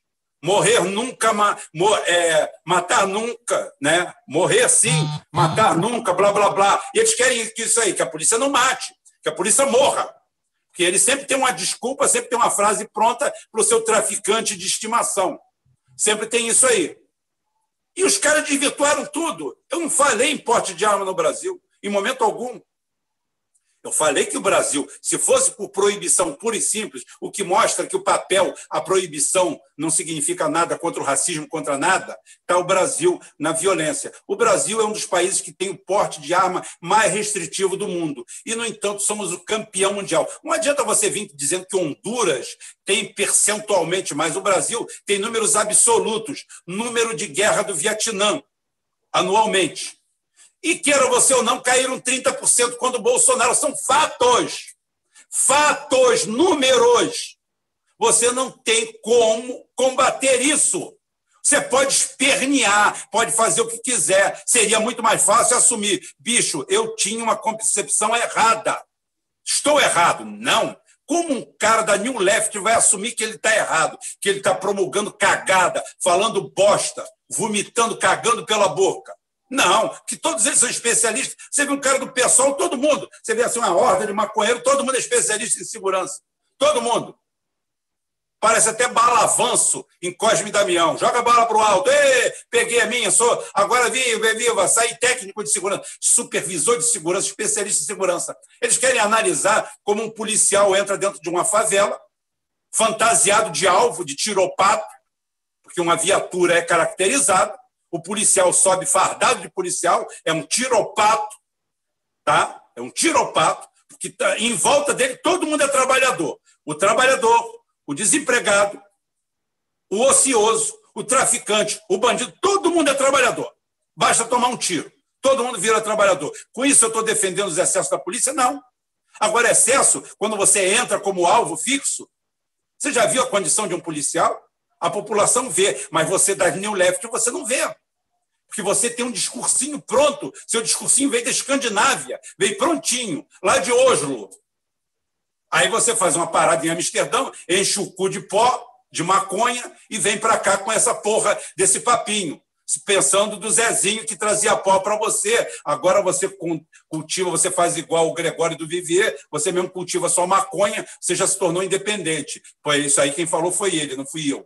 Que ele cultiva a própria maconha dele.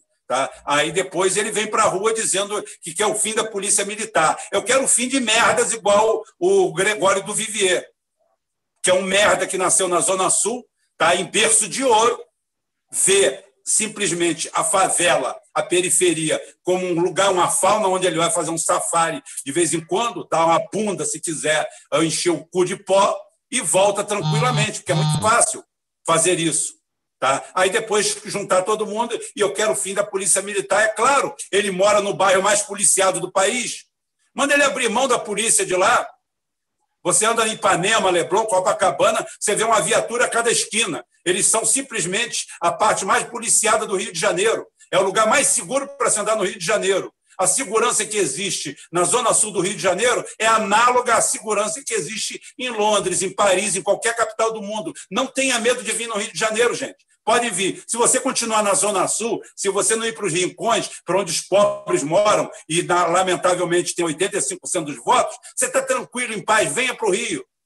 Se você chegar da Barra da Tijuca tá, até o aterro do Flamengo, está tranquilo, você vai andar num país maravilhoso, igual a qualquer grande capital do mundo.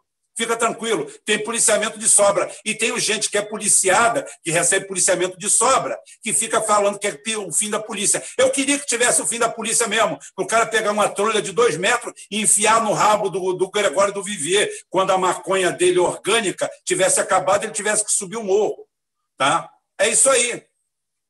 É essa daí que é a esquerda que, que tomou conta da, da, da pauta no Brasil. Aí depois, é claro, tem que me chamar de fascista, chamar meu grupo aqui de fascista. Alguém pega a bola aí, por favor, que eu tenho que beber minha água mineral aqui.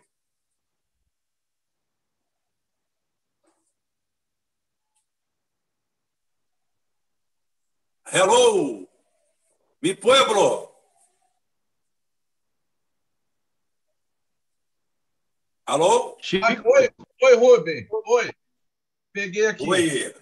Eu vejo o seguinte: é, as, algumas várias pessoas aqui estão comentando do, do, que o PDT não esse, aquele, né? Se referindo a, a, ao PDT da década de 80 do Brizola, a partir do que o Rubens já se referiu da maior eleição do país em 82.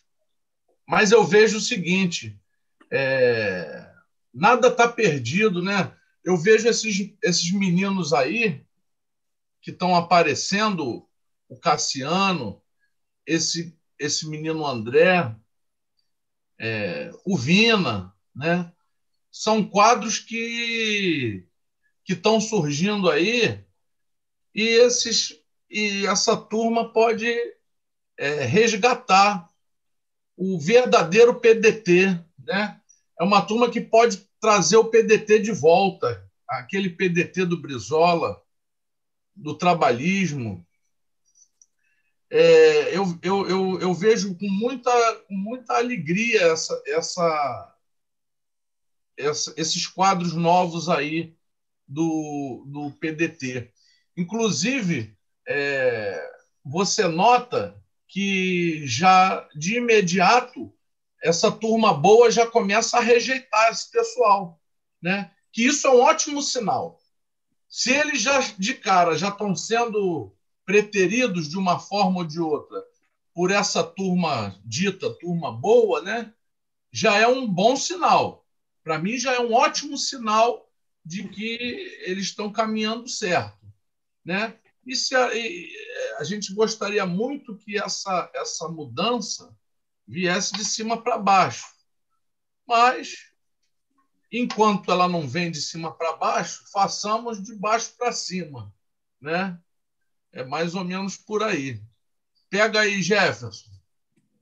Então, até completando isso que você está dizendo, é, é, essas novas opções que estão surgindo, é, a, a, questão é não só dessa turma que até o Rafael comentou, né, que o, o partido que não está na internet, o partido que está mais próximo aí da, da rua fazendo esse trabalho, é realmente apoiar esse pessoal que está surgindo novo.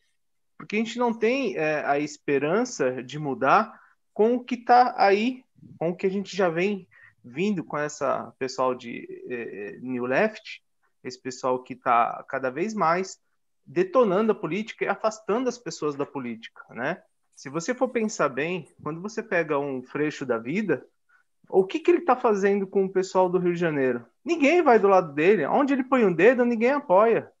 Você entendeu? É a mesma coisa você pegar e falar, ah, sou PT. PT hoje virou, uh, virou uh, odiado. Quem fala que é PT, que fala que é esquerda, que fala. Meu, é o dedo podre. Então a gente tem que apoiar quem está aí, que tem um pensamento nacionalista, que tem um pensamento é, progressista, né, que quer fazer um direcionamento novo, né, é, é, fazer, é, falar que é, a velha política é, a nova política, a velha política não, não funciona. Infelizmente, a gente vai ter que conviver com isso. A velha política faz parte, a gente tem que fazer as, a, a, as coligações, as chapas, enfim. Mas a gente tem que pensar que quando está aparecendo novo, a gente tem que surgir, a gente tem que apoiar e encaminhar junto, não detonar. Quando um França aparece em São Paulo, quando a gente pode tirar uh, a, a máfia do PSDB de São Paulo, o pessoal vem contra porque o França assinou pro, pro, pro, pro, pro Bolsonaro. O Bolsonaro é o presidente, a gente precisa dele, sabe? É a questão que a gente não ganhou nada ainda. A gente nem na prefeitura tá e você já quer derrubar uma possível, uh, uma possível candidata, uh, uma possível coligação, uma possível apoio, né? A gente tem que pensar lá na frente, a gente não tem que ficar pensando no umbigo agora. Então a gente tem, a gente tá, a, o povo ele está judiado, né? Judiado, ele já está é, perdendo emprego, subemprego, é, ninguém tem mais quase carteira assinada, a gente, é, é a maioria não tem mais carteira assinada. E quando a gente tem a opção de poder fazer algo para essas pessoas sair da, da, do, do pedestal e sair, descer ao nível do povo, conversar com eles, é essa questão. Por isso que quando o Rafael comentou do pessoal que está na rua, é esse pessoal que a gente tem que apoiar, é esse pessoal que a gente tem que ouvir. Não que está na internet aí, que fica falando que é, é, fascista porque apoia o Bolsonaro. Aonde que o Bolsonaro é fascista? Como o Rubão falou, nem nos defeitos o Bolsonaro é fascista. Então a gente tem que parar e pensar um pouco, entrar numa linha de progresso, não essa coisa de ficar retrocedendo, se retroalimentando né? Vamos deixar um pouco identitário de lado, é, a identidade, e pensar um pouco na causa social. A gente acabou com as causas sociais. Cadê a pessoa brigando pelas causas sociais? Então vamos pensar um pouco. A turma nova tá aí, tá fazendo diferença? É esse que tem que apoiar. Vamos fazer, vamos andar junto. Não querer boicotar. O França está muito tempo na política, tá. Só que ele é o melhor cenário para São Paulo. E quiçá governo do estado. E vem e derruba o cara. É a mesma coisa em outros, em outros estados. Vamos pensar um pouco, que nem o André, ele é uma ótima opção. Se ele gosta ou não da nova resistência, é outro problema. Ele está ele tá caminhando a favor é, é, de uma renovação. é, de uma melhora. É isso que tem que ser apoiado, não ao contrário. Né? Não bater nele porque ele não vai a favor da minha bolha. Então vamos mudar um pouco esse pensamento, né? sair um pouco dessa bolha, por pior que seja, é, é, é, é vamos dizer assim, algumas situações, a gente tem que pôr de lado, pôr de lado uh, o ego é, e pensar a favor de todos. É essa, assim, o que eu penso, o que, que tem que estar tá acontecendo. Ô, ô chefe, chefe. Alô, deixa eu testar meu áudio, Chico. Deixa eu testar meu áudio. Tá, tá passando meu áudio sem minha imagem? Perfeito. É, foi, foi sugestão do amigo aqui, ó. É, é o seguinte, o que o, o que o chefe Jeff estava falando aí, né? É, eu Agora você pode falar à vontade, Curumim. Agora você está com a merda. voz de locutor, de puteiro. Tá bom demais. Alô, alô, boa noite, amigos e amigas do Rubem Gonçalves. O que o chefe Jefferson, o chefe Jefferson falava, eu fico me perguntando e gostaria de a opinião do senhor Rubem Gonçalves. É, será que dentro dessa gente boa aí não tem uma turma do Renova BR, não? A gente anda com uma sabotagem em partidos políticos aí, e a gente tem esse partido ilegal, né? Trabalhando com gente de tudo quanto é lado. Qual a sua opinião, Rubem Gonçalves? Olha, é, eu acho que sim. Inclusive, eu vou fazer uma defesa aqui, porque o Gabriel Cassiano já foi acusado várias vezes aqui de fazer parte do Renova BR. E eu não tenho procuração para defendê-lo, mas eu posso defendê-lo pelas suas atitudes, pelo seu comportamento. Tá? Comportamento explícito do Gabriel Cassiano afronta totalmente as diretrizes do Renova BR. Tá?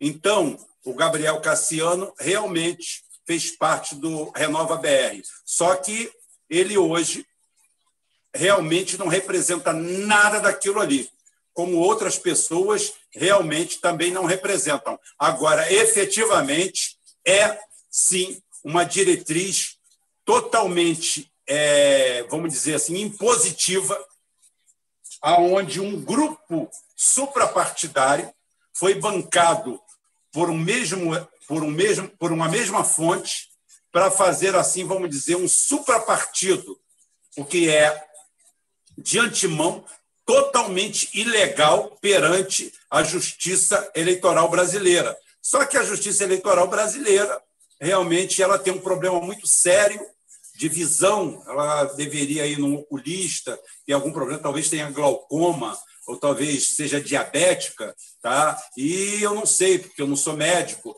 eu não posso dizer assim é, a nosologia da doença, a qual pertence o Tribunal Superior Eleitoral e os TREs. Mas o Renova BR já passou do momento, já passou da hora. Inclusive, eu quero deixar claro para vocês aqui que fomos nós aqui, humildemente, do canal, os primeiros, em 2019, a sentar-lhe a pua, meter-lhe a porrada no Renova BR e denunciar o mesmo como um suprapartido nós fizemos isso lá no começo de 2019. E, para variar, apanhamos. Apanhamos muito. E quem bateu na gente hoje se cala, assovia, olha para o céu e faz cara de paisagem. Mas nós lembramos de como nós apanhamos por ter denunciado esse movimento suprapartidário mantido por milionários sionistas, gente empresário do Brasil que vive fora do Brasil, sem citar nomes, sem citar nada, simplesmente falando que esses caras querem criar um conceito suprapartidário aonde essas pessoas decidam simplesmente os destinos do Brasil. Foram escolhidos a dedo, todos eles, todos eles com cara de bonitinhos, éticos, perfeitos ou até imperfeitos, escolhidos a dedo para representarem deficientes daqui, deficientes dali, ao da lá, o rostinho bonitinho da Tabata Amaral da periferia, a meritocracia de quem foi para Harvard e voltou mostrando que era uma besta quadrada, uma jumenta que simplesmente só serviu para isso aí mesmo para fazer o trabalhinho do papai, do que mandou. Tá? O Gabriel Cassiano não entrou nessa, apesar que muita gente ligue um ao outro, mas o Gabriel Cassiano mostra independência, mostra ter força própria e eu bato palmas para isso. É um garoto novo, tem seus erros, tem seus acertos, e vamos pautar ele pelos acertos e tentar ajudar ele a corrigir os erros. Então é o seguinte, realmente esse Renova BR, isso aí é uma mácula, isso daí já deveria ser alvo de investigação do próprio TRE ou TSE. Mas, como eu falei, são órgãos que têm problema de visão. Eu não sei qual a nosologia, eu não sei qual o problema, não sou médico para indicar qual o especialista que eles devem procurar. Talvez alguém que trate de vergonha na cara. Pode falar. Você imaginou se a gente tivesse um grupo aqui, o, o Incentiva China, colocando dinheiro para tudo quanto era lado para eleger candidatos? né? Porque à medida que você tem o Renova BR para promover o neoliberalismo, ao entreguismo, né? Gente, é, é, é ser acusado tanto, se fala tanto da China, né? E a gente não tem aí esse dinheiro vindo de lado nenhum aí para fazer contraponto, né? É, inclusive, inclusive a gente. A, inclusive, a gente, para bancar o canal aqui, para poder pagar hospedagem, para pagar tudo, a gente teve que recorrer aos amigos aí, fazer um sorteio de um celular, pedir ajudas aí, para a gente manter aqui. E algumas pessoas nos ajudaram realmente, e a gente tem muito que agradecer, porque a gente só, só consegue ser um, um pouquinho mais plural, manter o canal Puro Sangue, tudo isso aí, graças à ajuda dessas pessoas. Tá? Enquanto outros simplesmente recebem rios de dinheiro. Mas o mais bacana é que o Renova BR é, é aquele cara que, que quer mostrar para o povo que o povo está se fudendo, mas é para o bem dele. Tá? Olha, você está tomando no centro do redondo do orifício corrugado, mas isso aí é para o seu bem. Que a Tabata Amaral simplesmente já adotou umas pautas identitárias. Ela é a favor das mulheres, disso, daquilo, daquilo, aquele mesmo blá blá blá de sempre, tá? para enfiar uma pauta uma pauta canalha, neoliberal, no longo do Brasil. A nossa astrofísica, que não sabe nem aonde fica o planeta Terra. Só para vocês terem ideia. Vamos fazer o Resgata BR. Em contraponto ao Renova BR, vamos fazer o Resgata BR, para resgatar o nacionalismo. Exatamente, exatamente. As pessoas aqui ficam achando que eu tenho que arrumar briga com bolsonarista, que eu tenho que arrumar briga com ninguém. Isso é coisa do passado, gente. A eleição acabou, o Bolsonaro ganhou a eleição. Eu vivo da realidade. Tá? E outra coisa, eu não tenho compromisso. O nacionalismo não é uma questão assim, não é nem direita e nem esquerda. Ele é. Não, é, até, é... Porque, a, a, até porque nós somos a favor de um partido só. Todos nós aqui, nosso grupo é a favor de um partido só, gente. Porque é o seguinte: é cada um ir lá representar o seu povo, o seu lado, o seu grupo, até o grupo identitário, não tem problema, dentro de um partido só. Nós somos a favor do partido único. E o nacionalismo é a única via né, que a gente consegue estar tá voltando aí e arrumando esse país. Né? Olha, essa semana aconteceu um fato assim surreal. É, eu recebi um comentário no YouTube de um dos seguidores nossos lá, uma das pessoas que seguem ou perseguem a gente, porque às vezes eu acho que eles perseguem a gente, não, não seguem, é, falando exatamente sobre isso aí. Eles falaram que eu tenho um nacionalismo com a visão dos anos 70. O cara provavelmente é um fraudinho que tem menos de 30 anos de idade, que não sabe nem onde pisa, não sabe de onde vem, e simplesmente pega conceitos prontos na internet, deve ter um dinheirinho aplicado com o Eduardo Sardinha também, e simplesmente se acha o rei da cocada preta porque, de repente, aprendeu a falar inglês no esquema The Book on the Table tá? e se acha um gênio, porque ele consegue entender ou pensa que entende alguma coisa de economia ou de macroeconomia. Para esse sujeito, eu dei uma resposta simplesmente lapidar, que foi que eu fui lavador de chão e cheguei a gerente de contrato na Petrobras, e que eu sozinho, sob minha caneta, já deliberei dezenas de milhões de dólares, tanto em corte quanto em compra. Então, para ele ter respeito e pensar que está falando com uma besta quadrada. Eu não sou besta quadrada. Tá? Eu não sou besta quadrada. Eu tenho 23 anos de Petrobras, eu tenho 16 anos embarcado, fui supervisor, fui gerente de contrato, fui fiscal de contrato da maior empresa da América Latina. Então, me respeita quando você falar debaixo da sua teoria de quem nunca decidiu nem sobre a posição do escorrego do playground do seu prédio. Tá? Então, você pensa com quem você está falando antes disso. De vez em quando você tem que dar uma porrada e dar uma carteirada para mostrar às pessoas quem você é. Tudo que eu estou falando é facilmente constatável. É só entrar por aí e investigar. Do jeito que vocês investigam a vida dos outros, investiga a minha. Tá? Não tem problema nenhum, não. Eu não tenho compromisso nenhum com a cagada aqui. E o cara diz que eu sou nacionalista dos anos 70. Não, eu não sou nacionalista dos anos 70. Eu sou nacionalista de Marco Antônio. Tá? Lá em Roma. Vê quem é Marco Antônio, quem foi Júlio César, que eu sou nacionalista do time deles. Porque o nacionalismo nunca caiu de moda. Nunca. Você vem vindo pelos séculos e você vai vendo todos os grandes movimentos da humanidade foram feitos através do nacionalismo. É por isso que a França e a Inglaterra nunca se deram, é por isso que aconteceram guerras entre países, guerra entre continentes, exatamente por causa do nacionalismo, pela força do nacionalismo que muitas vezes suplanta a ordem e a razão. Por exemplo, eu falo aqui contra alguém até que eu combato depois. O Churchill, por exemplo, deveria aceitar a adesão com Hitler. Tá? O Hitler mostrou uma série de boas vontades com a Inglaterra, principalmente em Dunkerque, quando ele poderia ter aniquilado de 300 a 400 mil soldados ingleses e permitiu que eles saíssem. É claro que depois contaram uma história rocambolesca, mas Hitler poderia ter dizimado tudo. Em Dunkerque, as forças lambiam a água que passava no canto da, da, do meio-fio, porque nem água tinha para as pessoas beberem. E ele deixou todo mundo lá.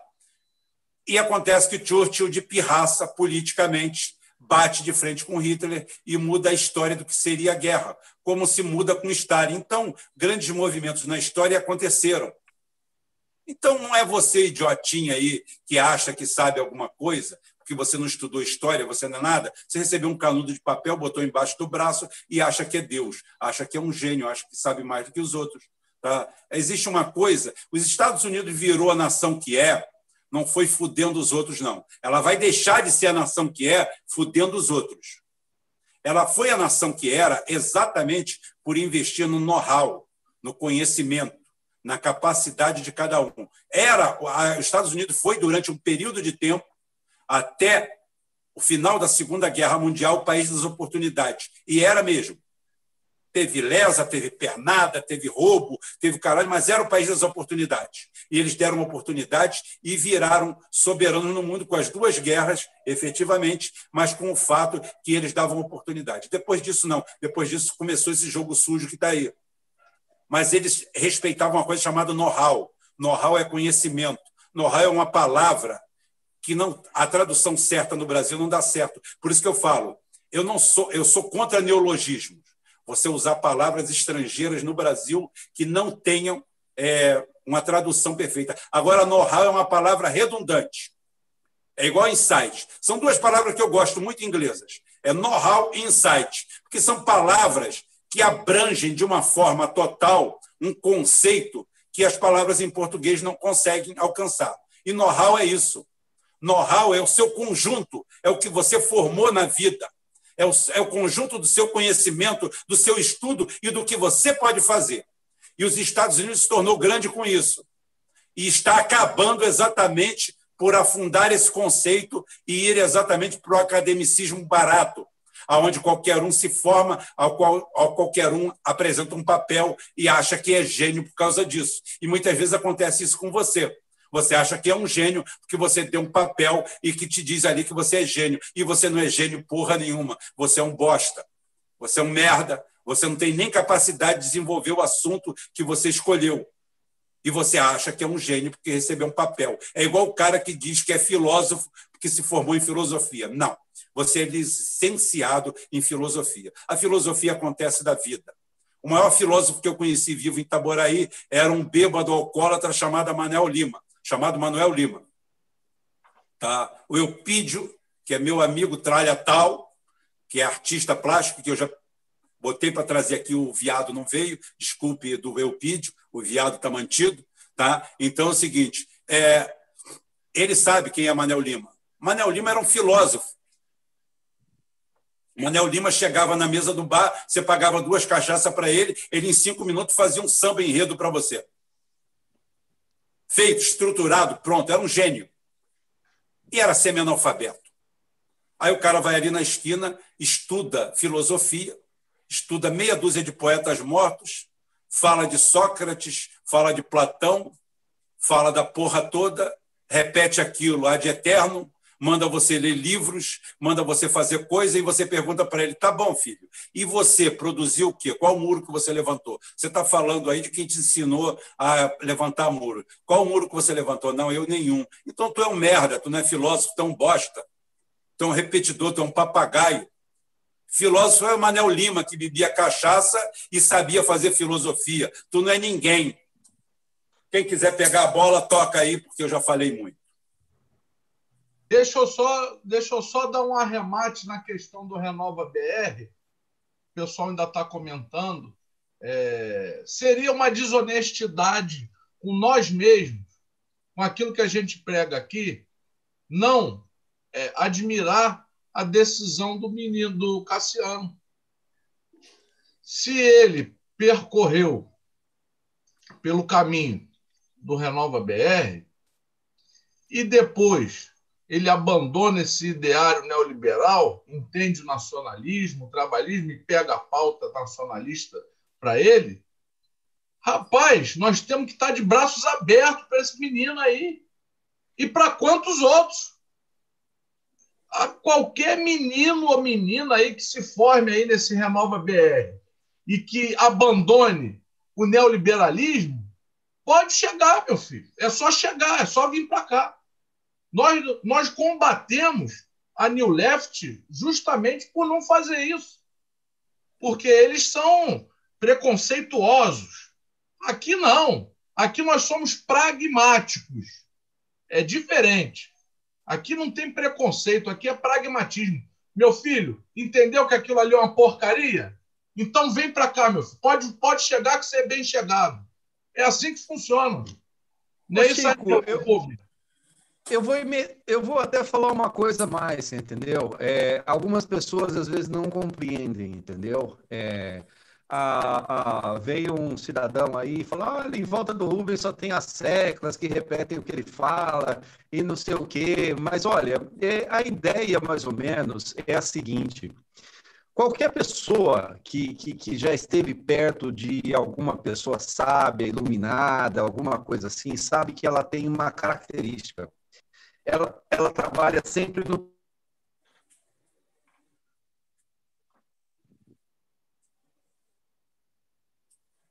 Seu som caiu. Caiu. Deixa eu só pegar esse gancho aí do, do Curumim. Pessoal que.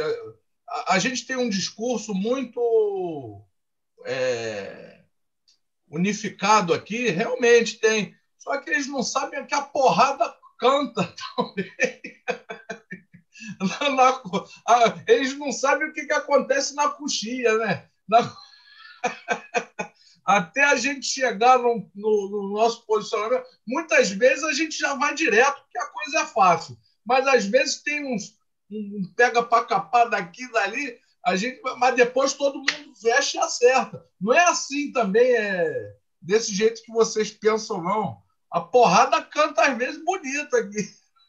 É, quando a gente tem. É, você pode ver que é, é, os mesmos acabam se, se, atraindo de certa forma, né? Porque se todo mundo tem uma ideia é, basada na, no nacionalismo, se é uma coisa que a gente está pensando em aceitar quem pensa diferente ou igual, não importa, mas pensar de uma forma que a gente vá no mesmo caminho, que é resolver essa bagunça que está aí, é parar de entregar o país, detonar o país é, de uma forma nacionalista, que a gente consiga reverter a situação, é óbvio que a gente vai falar parecido, é que nem o Chico falou, o coro canta, a gente conversa muito, ouve muito, um xinga o outro, no próprio grupão você vê lá, às vezes o pau canta, por quê? Porque as ideias, elas podem ser diferentes, mas a gente tem o mesmo objetivo, que é de você levar o país para um lugar melhor. Então, é essa situação. É, não tem como você pensar muito diferente. Eu posso falar, eu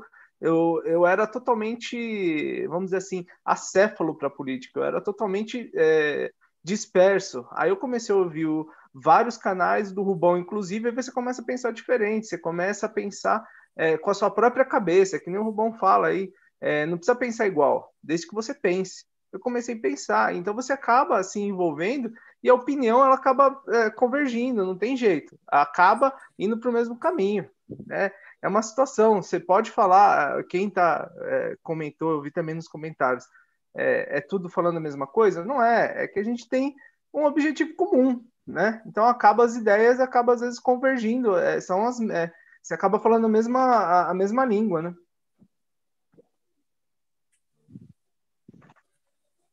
É isso aí, ó. É isso aí, Jefferson. É isso aí. E é o que eu falo. Eu tenho muito orgulho de ver o Cassiano com essa origem que as pessoas é, tentam, às vezes, é, impingir a ele, tentando desclassificar ou desqualificar, e vejo que ele tem uma postura totalmente contrária a isso tudo. Ele se torna e se mostra como um nacionalista, é, como eu falei, é um garoto novo. Eu fico muito feliz quando vejo garotos novos é, com ideais, vamos dizer, tradicionais, como eu vejo o Felipe Quintas, adoro o Felipe Quintas, gosto muito dele, acho um, um rapaz sensacional. Outro dia eu fiquei até surpreendido com a idade dele, que ele, o Gabriel Cassiano também. É um garotão sem abrir mão dos nossos amigos aqui mais velhos. Sabe por quê? Porque eu acho que a gente faz um time só. O Léo, o... eu falo aqui porque eu não tenho rabo preso com ninguém. Eu não tenho rabo preso com ninguém.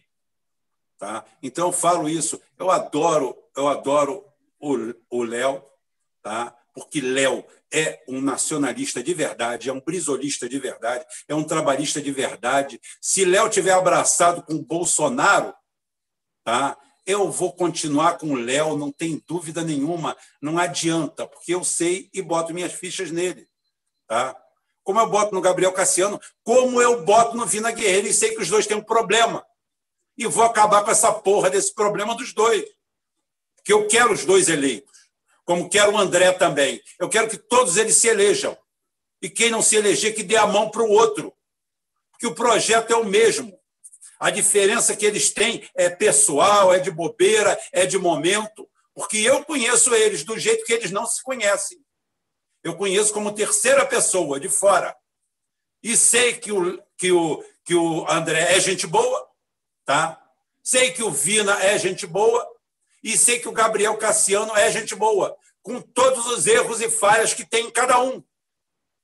E é isso que a gente tem que fazer. Como Márcio França tem que se eleger prefeito de Niterói.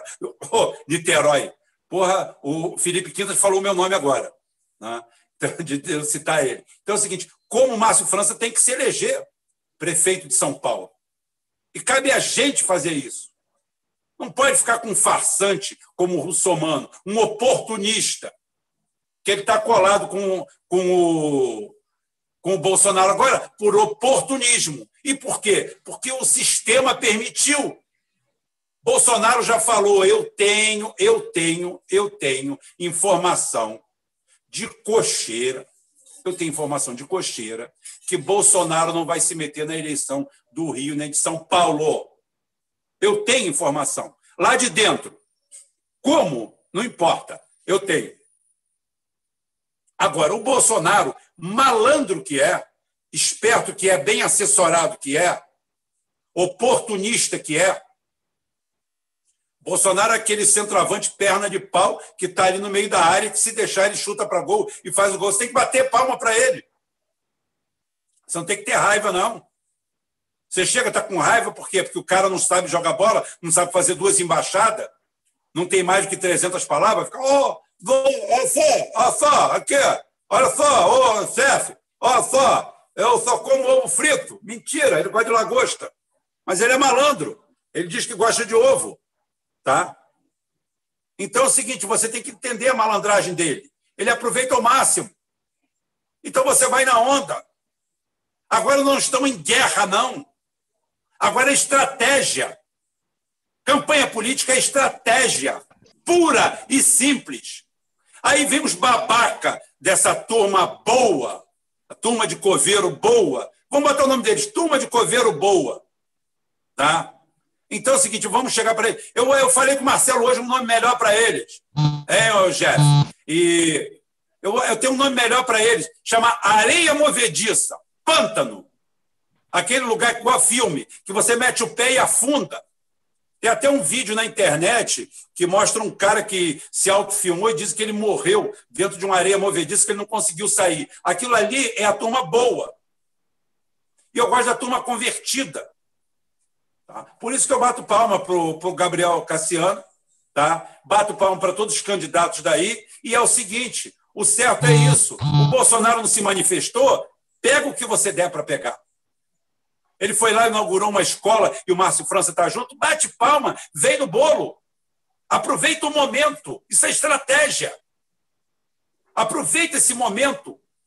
O Bolsonaro não tem candidato em São Paulo e é líder, é líder de simpatia, vamos dizer, de simpatia no Brasil inteiro. O pessoal pega uma, uma filmagem do Bolsonaro, o pessoal da New Left pega uma filmagem do Bolsonaro jogando sinuca no meio do povo e faz um monte de comentários odiosos sobre ele. Tá? E o povo se derrete.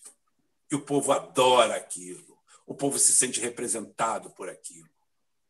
Tá? ao invés da esquerda fazer assim, porra, adoro isso aí também, adoro jogar uma sinuca, adoro o povo, pessoal. Só que, Bolsonaro, você, por exemplo, tem que explicar o que, que o Paulo Guedes está fazendo com o Brasil para esse povo. É isso que você tem que fazer. A gente também gosta disso aí. A sinuquinha a gente gosta também. Não. O cara tem que se colocar como a elite da elite da elite, que sinuca é lugar de pobre fedorento, lugar asqueroso, gente populacho gente fedida, tá? Você tem que mostrar que aquilo ali, você tem nojo daquilo, você tem ojeriza daquilo ali, e você acha que o gesto do Bolsonaro, o gesto do Bolsonaro aproxima ele do povo.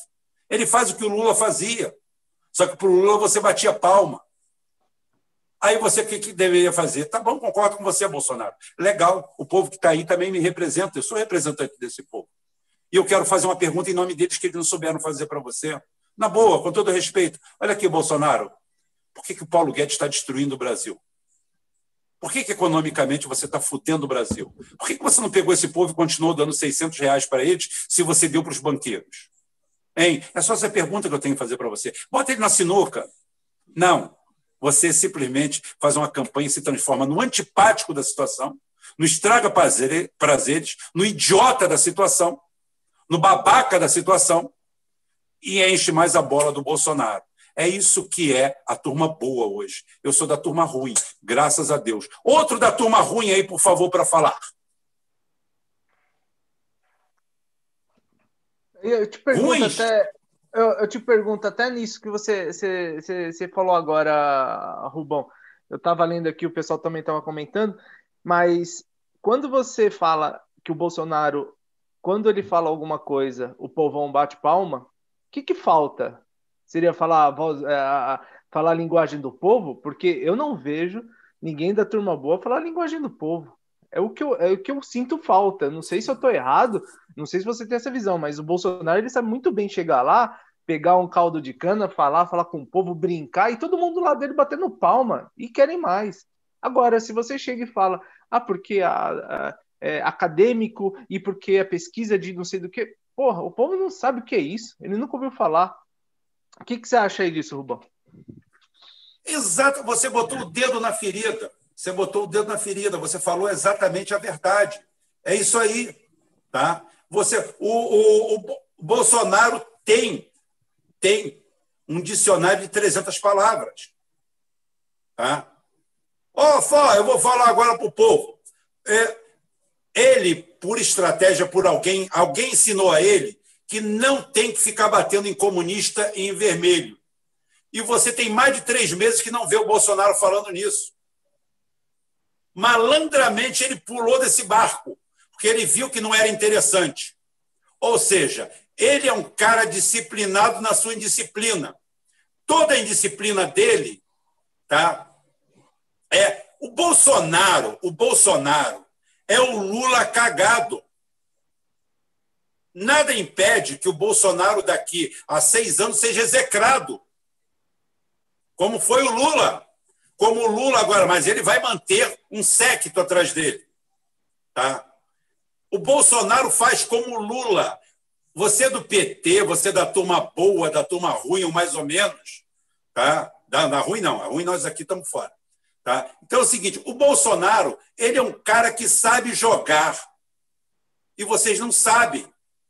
E vocês têm que botar o dedo naquele orifício anal corrugado e rasgar, porque não tem outro jeito.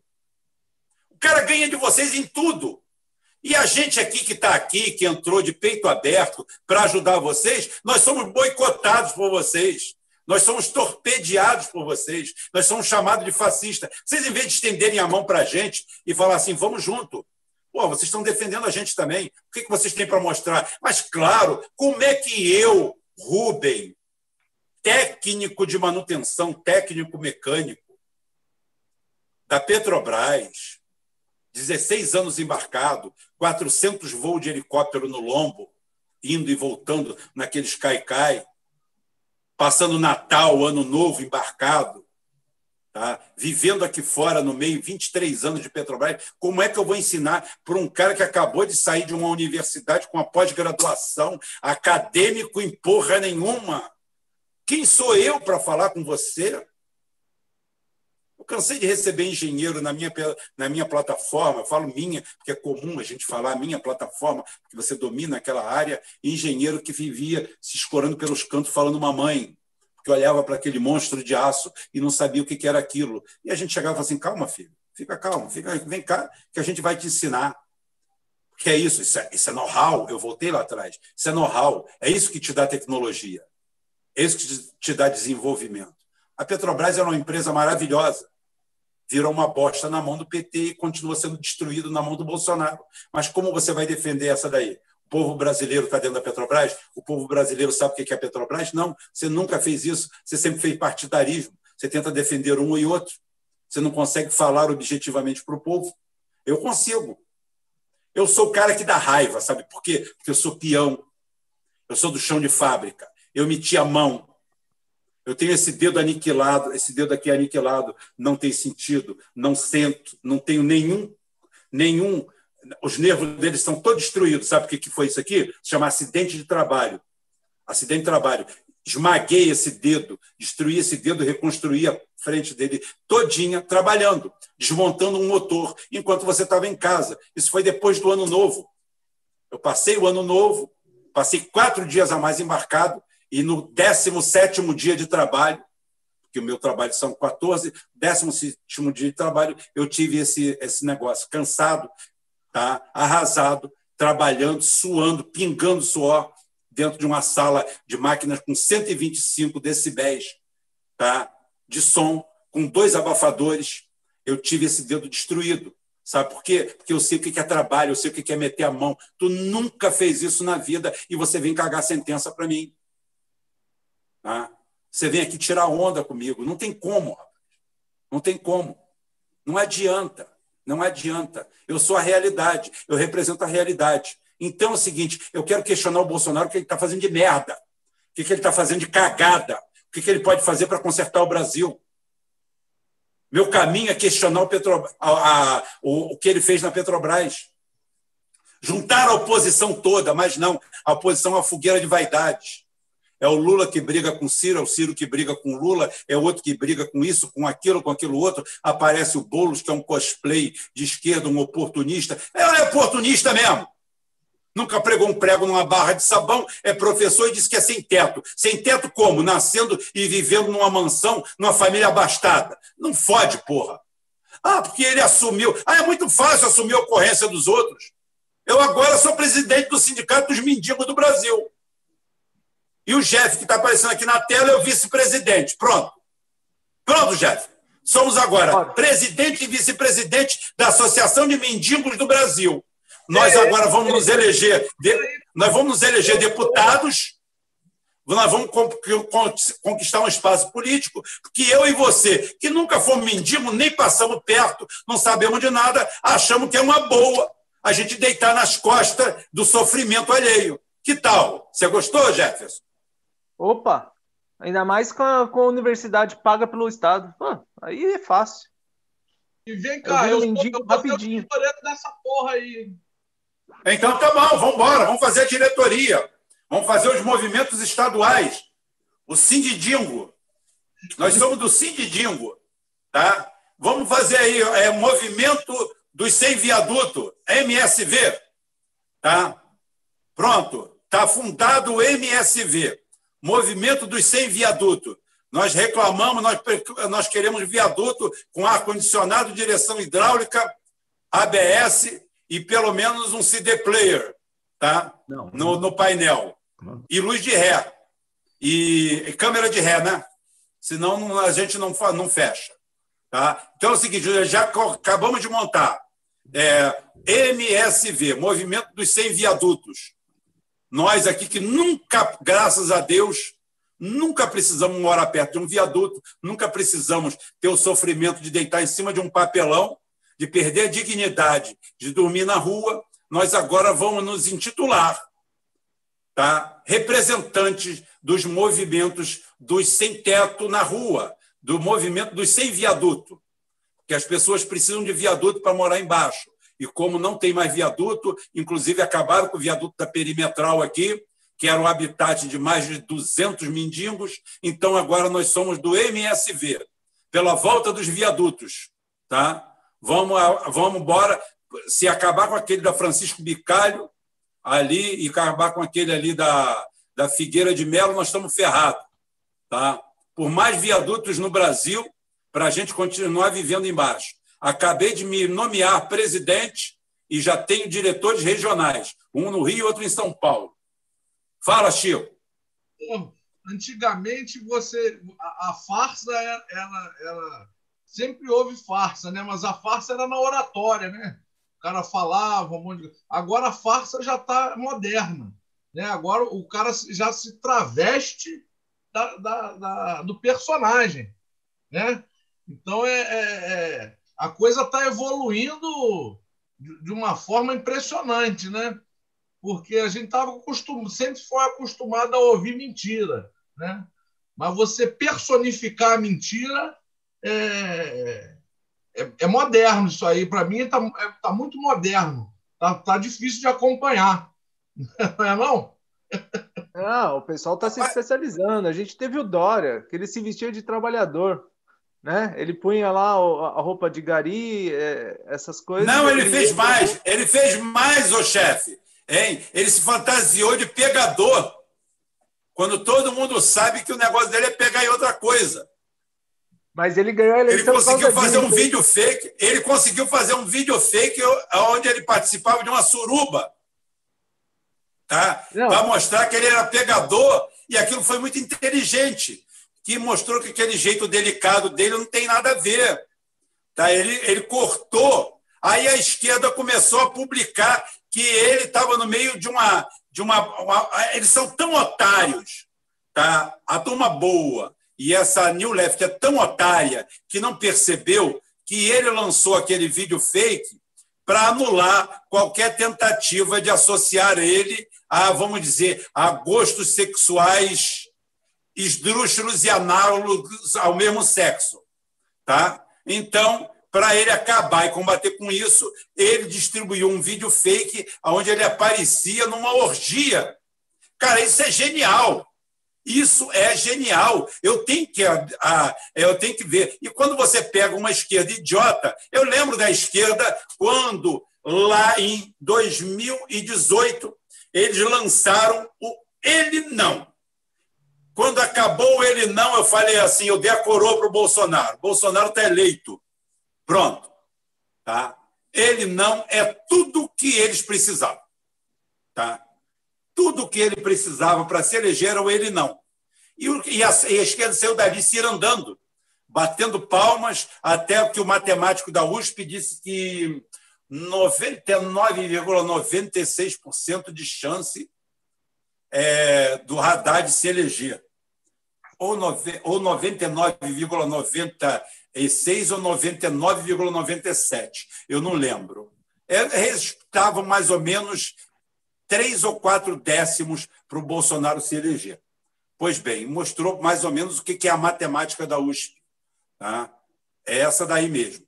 Tá? O que a gente já tinha batido a bola lá atrás, meses antes. Assim, o Bolsonaro já está eleito. A única chance do Bolsonaro perder era para o Ciro Gomes naquele momento, não hoje. Hoje, o Ciro Gomes, no espaço que ele está, com a, a turma de coveiros boa que ele tem, realmente o Ciro Gomes ele tem como se recuperar? Ainda tem. Tem como ele mudar esse cenário? Tem. Márcio França tem como reverter isso aí? Claro que tem. Agora, pelo amor de Deus, escutando a turma boa, não, ninguém vai a lugar nenhum. Pode falar aí, chefe. É, mas você pode ver que a questão é, é de jogar isca e, e pegar o bagre, né? Eles jogam Vou isca. Sair um minutinho só, já volto. Vou sair só um minutinho e já volto. Pode é, falar.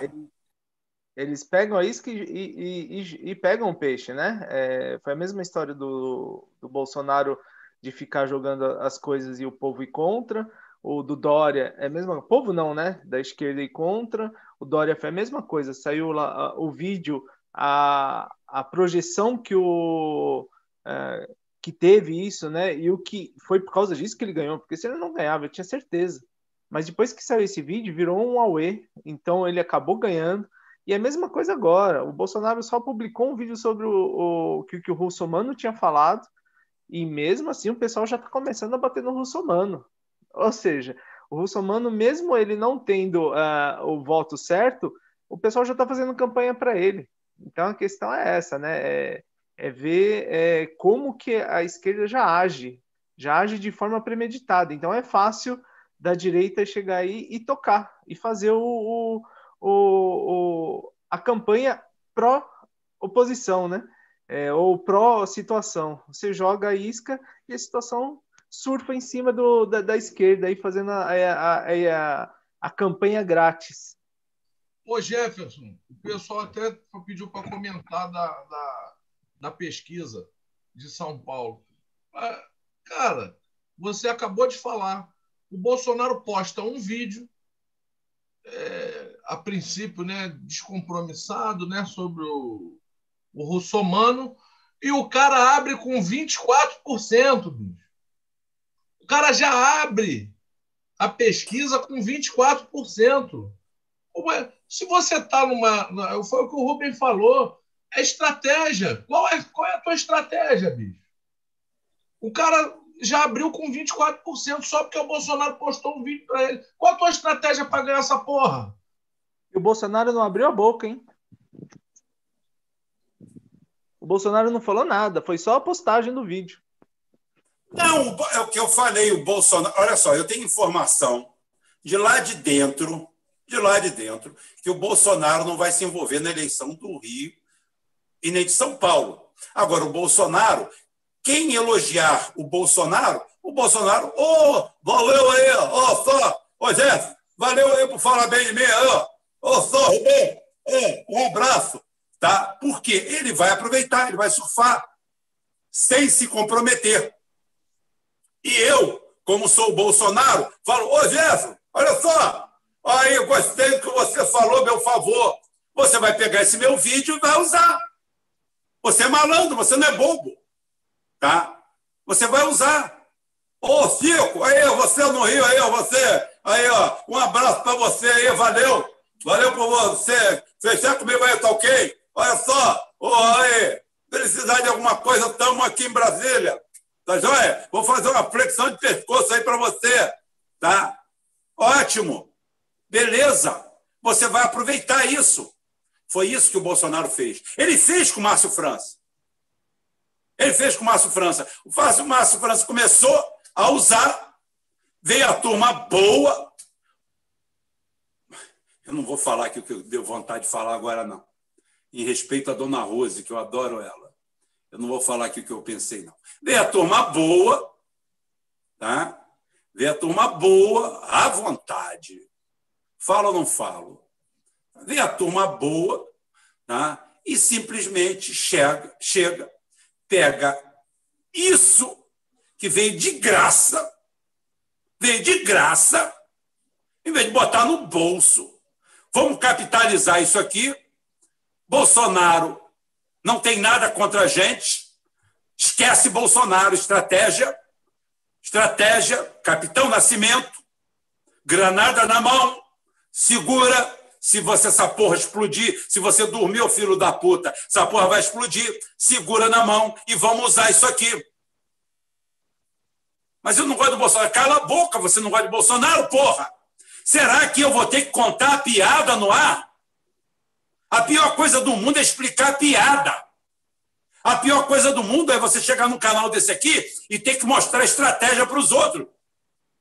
Que essa porra desse bando de filho da puta, dessa tal de turma boa do Ciro Gomes, desse bando de bosta, só se cerca de merda de quem tem estratégia de verdade para mostrar para ele. Nós estamos aqui acertando há dois anos. Nós estamos aqui acertando há dois anos. Eu provo. Eu tenho uma listagem de acertos.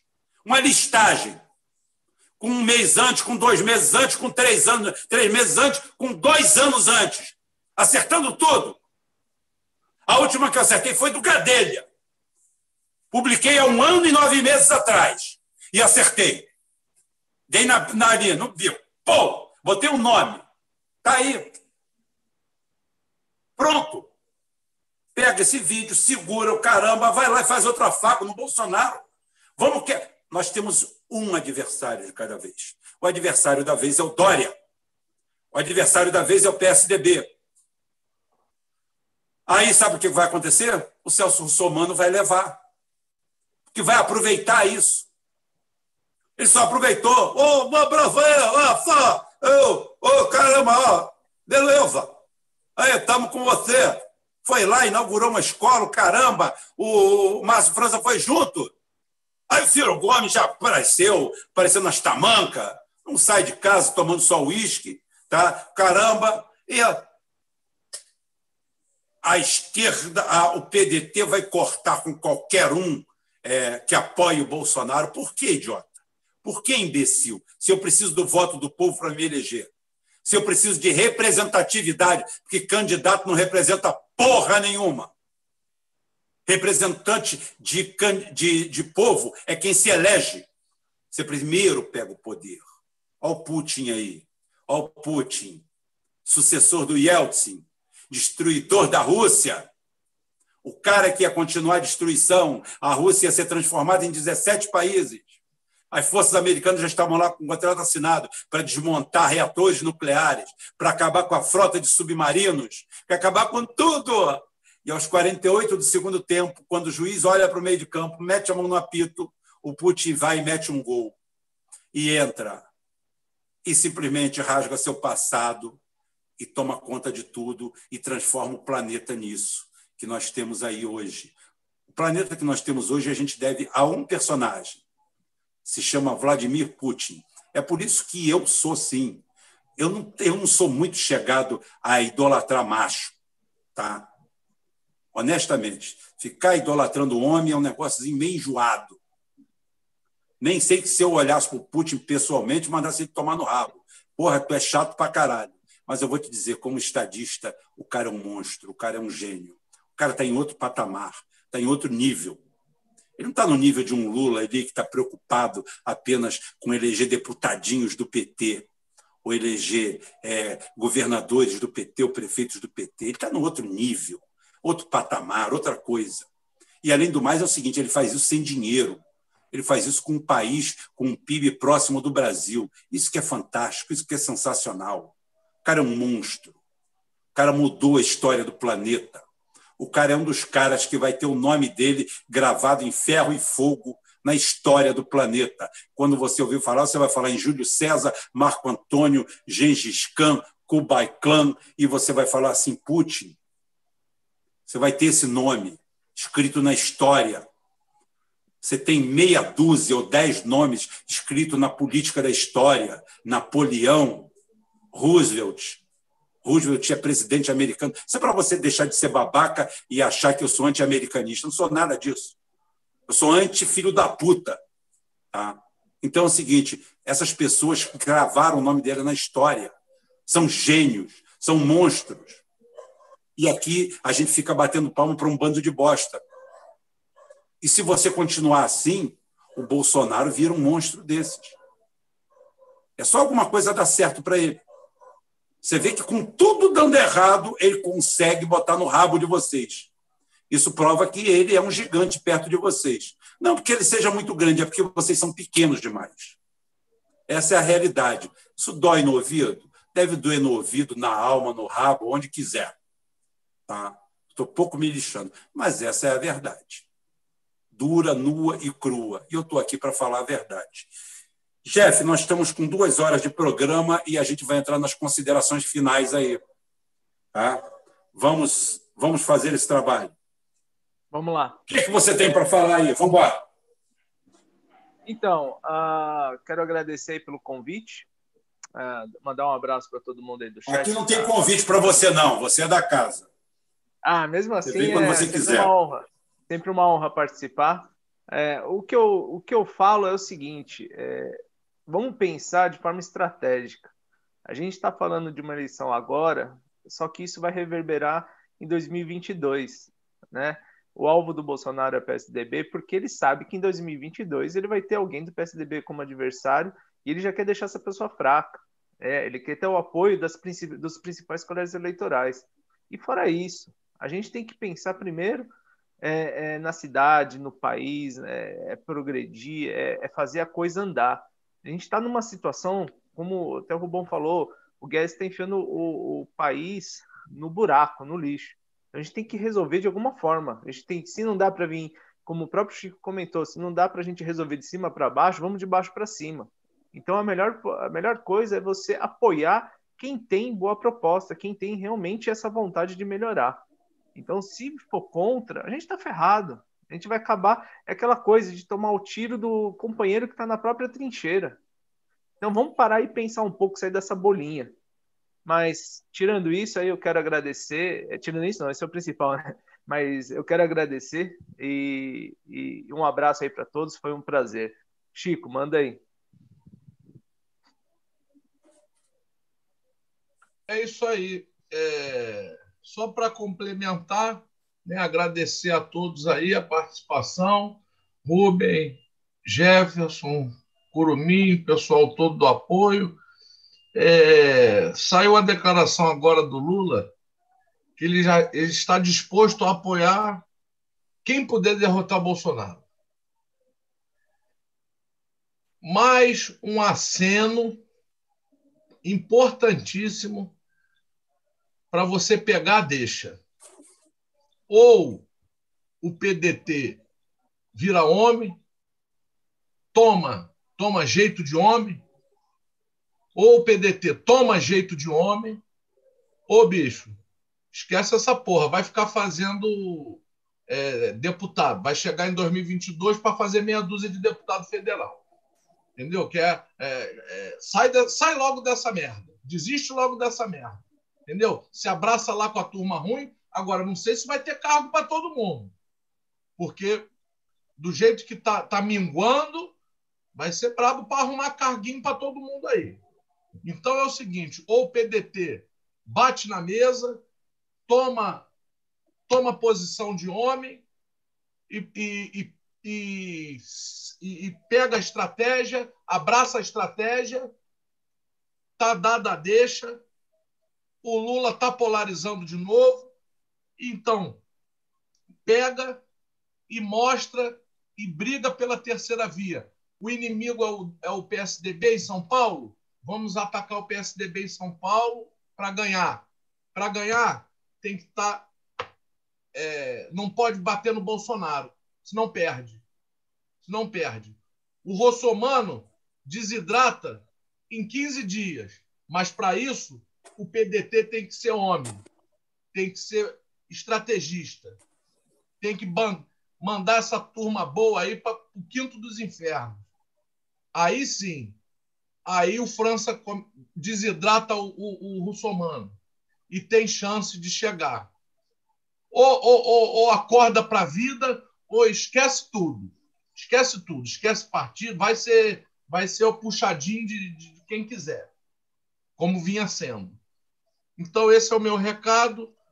Um abraço a todos aí. Passo para o Rubem para fazer o fechamento. Oi, deixa eu falar um, deixa eu agradecer também, é, Chico. Opa, é, fala à vontade que seu áudio está entrando bem, Curumim. É, então, é, a gente teve problema de conexão, mas eu fiquei ouvindo aí. Eu queria agradecer o pessoal do chat aí, teve um bate-papo legal aí, inclusive com o pessoal que era do grupo nosso lá. Se quiser voltar, tá sempre de porta aberta, tá bom? É, é o seguinte, é, as coisas são decididas num dia só. No dia da eleição, e ela é aquele dia e ele não é, é, ele não tem 28 horas, nem 36, nem 12, né? A gente vai ter aí mais uma verificação em, em que nós, democraticamente, vamos validar mais uma rodada de governadores e, e de, de, prefeitos e, e, e tudo que, a, que a eleição vai validar, né? Nós tivemos aí, nesse passado recente, é, é, muita tempestade, é, muitas das pessoas é, é, boas não se deram conta, não acordaram do que estava acontecendo no Brasil, né? A interferência externa, seja lá o que for, e a interferência interna também dessa galera é, que, que tomou essa frente identitária patrocinada, né? E agora a gente está vendo esse quadro se repetir com essa mesma luta que deveria ter já sido identificada e retirada da pauta.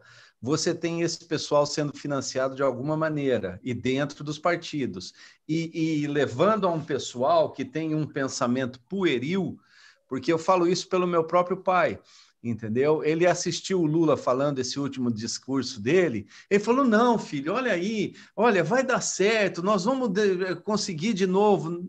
Infelizmente, não vai. Essa história de que nós vamos voltar num tempo bom, existe muita gente pensando nisso, né? Não, a coisa está muito dinâmica e aquilo que a gente está fazendo agora pode refletir em um dia da eleição para se decidir tudo, né? Então, é, brigar, bater na, na, na, mesa, assim como o Chico falou, tomar uma posição definida, né? Uma unidade, né? Por mais que a gente fale, a gente precisa ter uma unidade nesse determinado assunto. E a unidade é o Brasil entendeu? E essa, essa coisa do PDT ficar com essa galera aí jogando de ai, mas não pode, não pode falar palavrão, não pode fazer isso, não pode fazer aquilo, nós somos contra tudo que for do Bolsonaro. Esse pessoal não está preocupado com o país. Era melhor realmente o, o, PDT se definir, entendeu? E deixar quem sabe trabalhar, porque o Márcio França é bom de voto, ele fez uma excelente campanha da última vez, perdeu por essa esperteza do, do, do, do, do traíra, do Dória, né? E agora é, é, é hora da gente voltar a rediscutir isso daí, cara, e botar as coisas no lugar, né? É, as coisas têm que voltar para o seu lugar. Vamos tentar lutar para não jogar fora e ficar começando agora. Vamos discutir 2026, por favor, né? Rubens, vai aí. Foi um prazer estar com vocês hoje. Um abraço a todos, então. Obrigado, Curumim, obrigado todo mundo. E o que a gente quer é isso aqui, a campanha olho no olho. Se o Márcio França foi o mais votado na capital para governador, ele não tem por que não ser o mais votado para prefeito. É isso que é o foco. É isso que é o ponto. Se você fosse turma boa, você estava olhando isso. Mas você é um turma de merda. Você é um turma de bosta. Você é um pântano. Você é uma areia movediça. Você é contrário a tudo. Você só quer palco. Você não quer trabalho. Márcio França foi o mais votado na capital. Saiu governador da capital, perdeu no interior. Eu só preciso pegar esse voto de volta. Quem votou em governador por favor, dê outro voto de confiança ao Márcio França. É esse o meu mote. É isso que eu preciso. Esquece de Bolsonaro. O Bolsonaro não é candidato a governador, a prefeito. Vamos embora. Eu quero seu voto de volta, eu quero sua confiança de volta. Eu quero que você confie em mim de volta. Eu sou Márcio França. Eu estou pedindo seu voto. Se você confiou em mim para governador, por que você não vai confiar para prefeito? Confie em mim, em Márcio França. Esqueça dos outros. Esse é o meu mote de campanha. Que vocês da turma ruim, ou da turma. ou vocês da turma boa, nós somos da turma ruim. Vocês da turma boa, vocês não estão com nada. Vocês não são de porra nenhuma. Vocês são uns bostas. Vocês são uns merdas. Uns acadêmicos de cu. Os cocô. E aqui eu quero dar um abraço na Maria Cláudia, que falou aqui nos comentários. Eu só peguei aqui, Maria Cláudia, para você. Um abraço, um beijo. E você falou que trabalha desde os 14 anos e que aqui tem lugar de fala para trabalhador. Tem sim. Tem lugar de fala para todo mundo. Porque não existe o lugar de fala. O Rafael falou tchau. O Rafael mandou falar tchau também. O Rafael está lá no chat. Então tá bom. Tchau, Rafael, por espaço, por todo mundo aqui, por osmose para todo mundo. E a Michelle, que está aqui incansável sempre, né? A Michelle, a nossa gata fatal de Minas Gerais, tá? A hora que a gente lançar um canal assim, sensual, bonito, nós vamos botar a Michelle como La Femme Fatale. Michelle, aí sim, aí já tem uns 10 querendo se matar pela Michelle.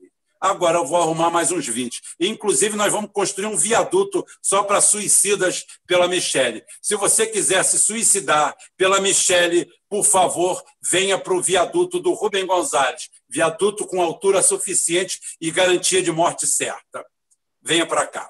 Gente, a brincadeira tá boa, o negócio teve legal, mas a gente fica por aqui. Até amanhã com o Jornal Puro Sangue, jornalpurosangue.com não é ponto .br, www.jornalpurosangue.com. Por quê? Porque a gente está hospedado lá na Rússia, que vocês fizeram isso aí a gente. Vocês é que bancaram isso. Então, muito obrigado a vocês e a gente vai até amanhã. Amanhã tem nós aqui de novo. Amanhã é uma horinha só, hoje foi duas. Amanhã é uma hora só, que é a pautinha da semana, o que passou, o que passou hoje e o que vai vir a semana que vem. E toma cuidado que a gente acerta.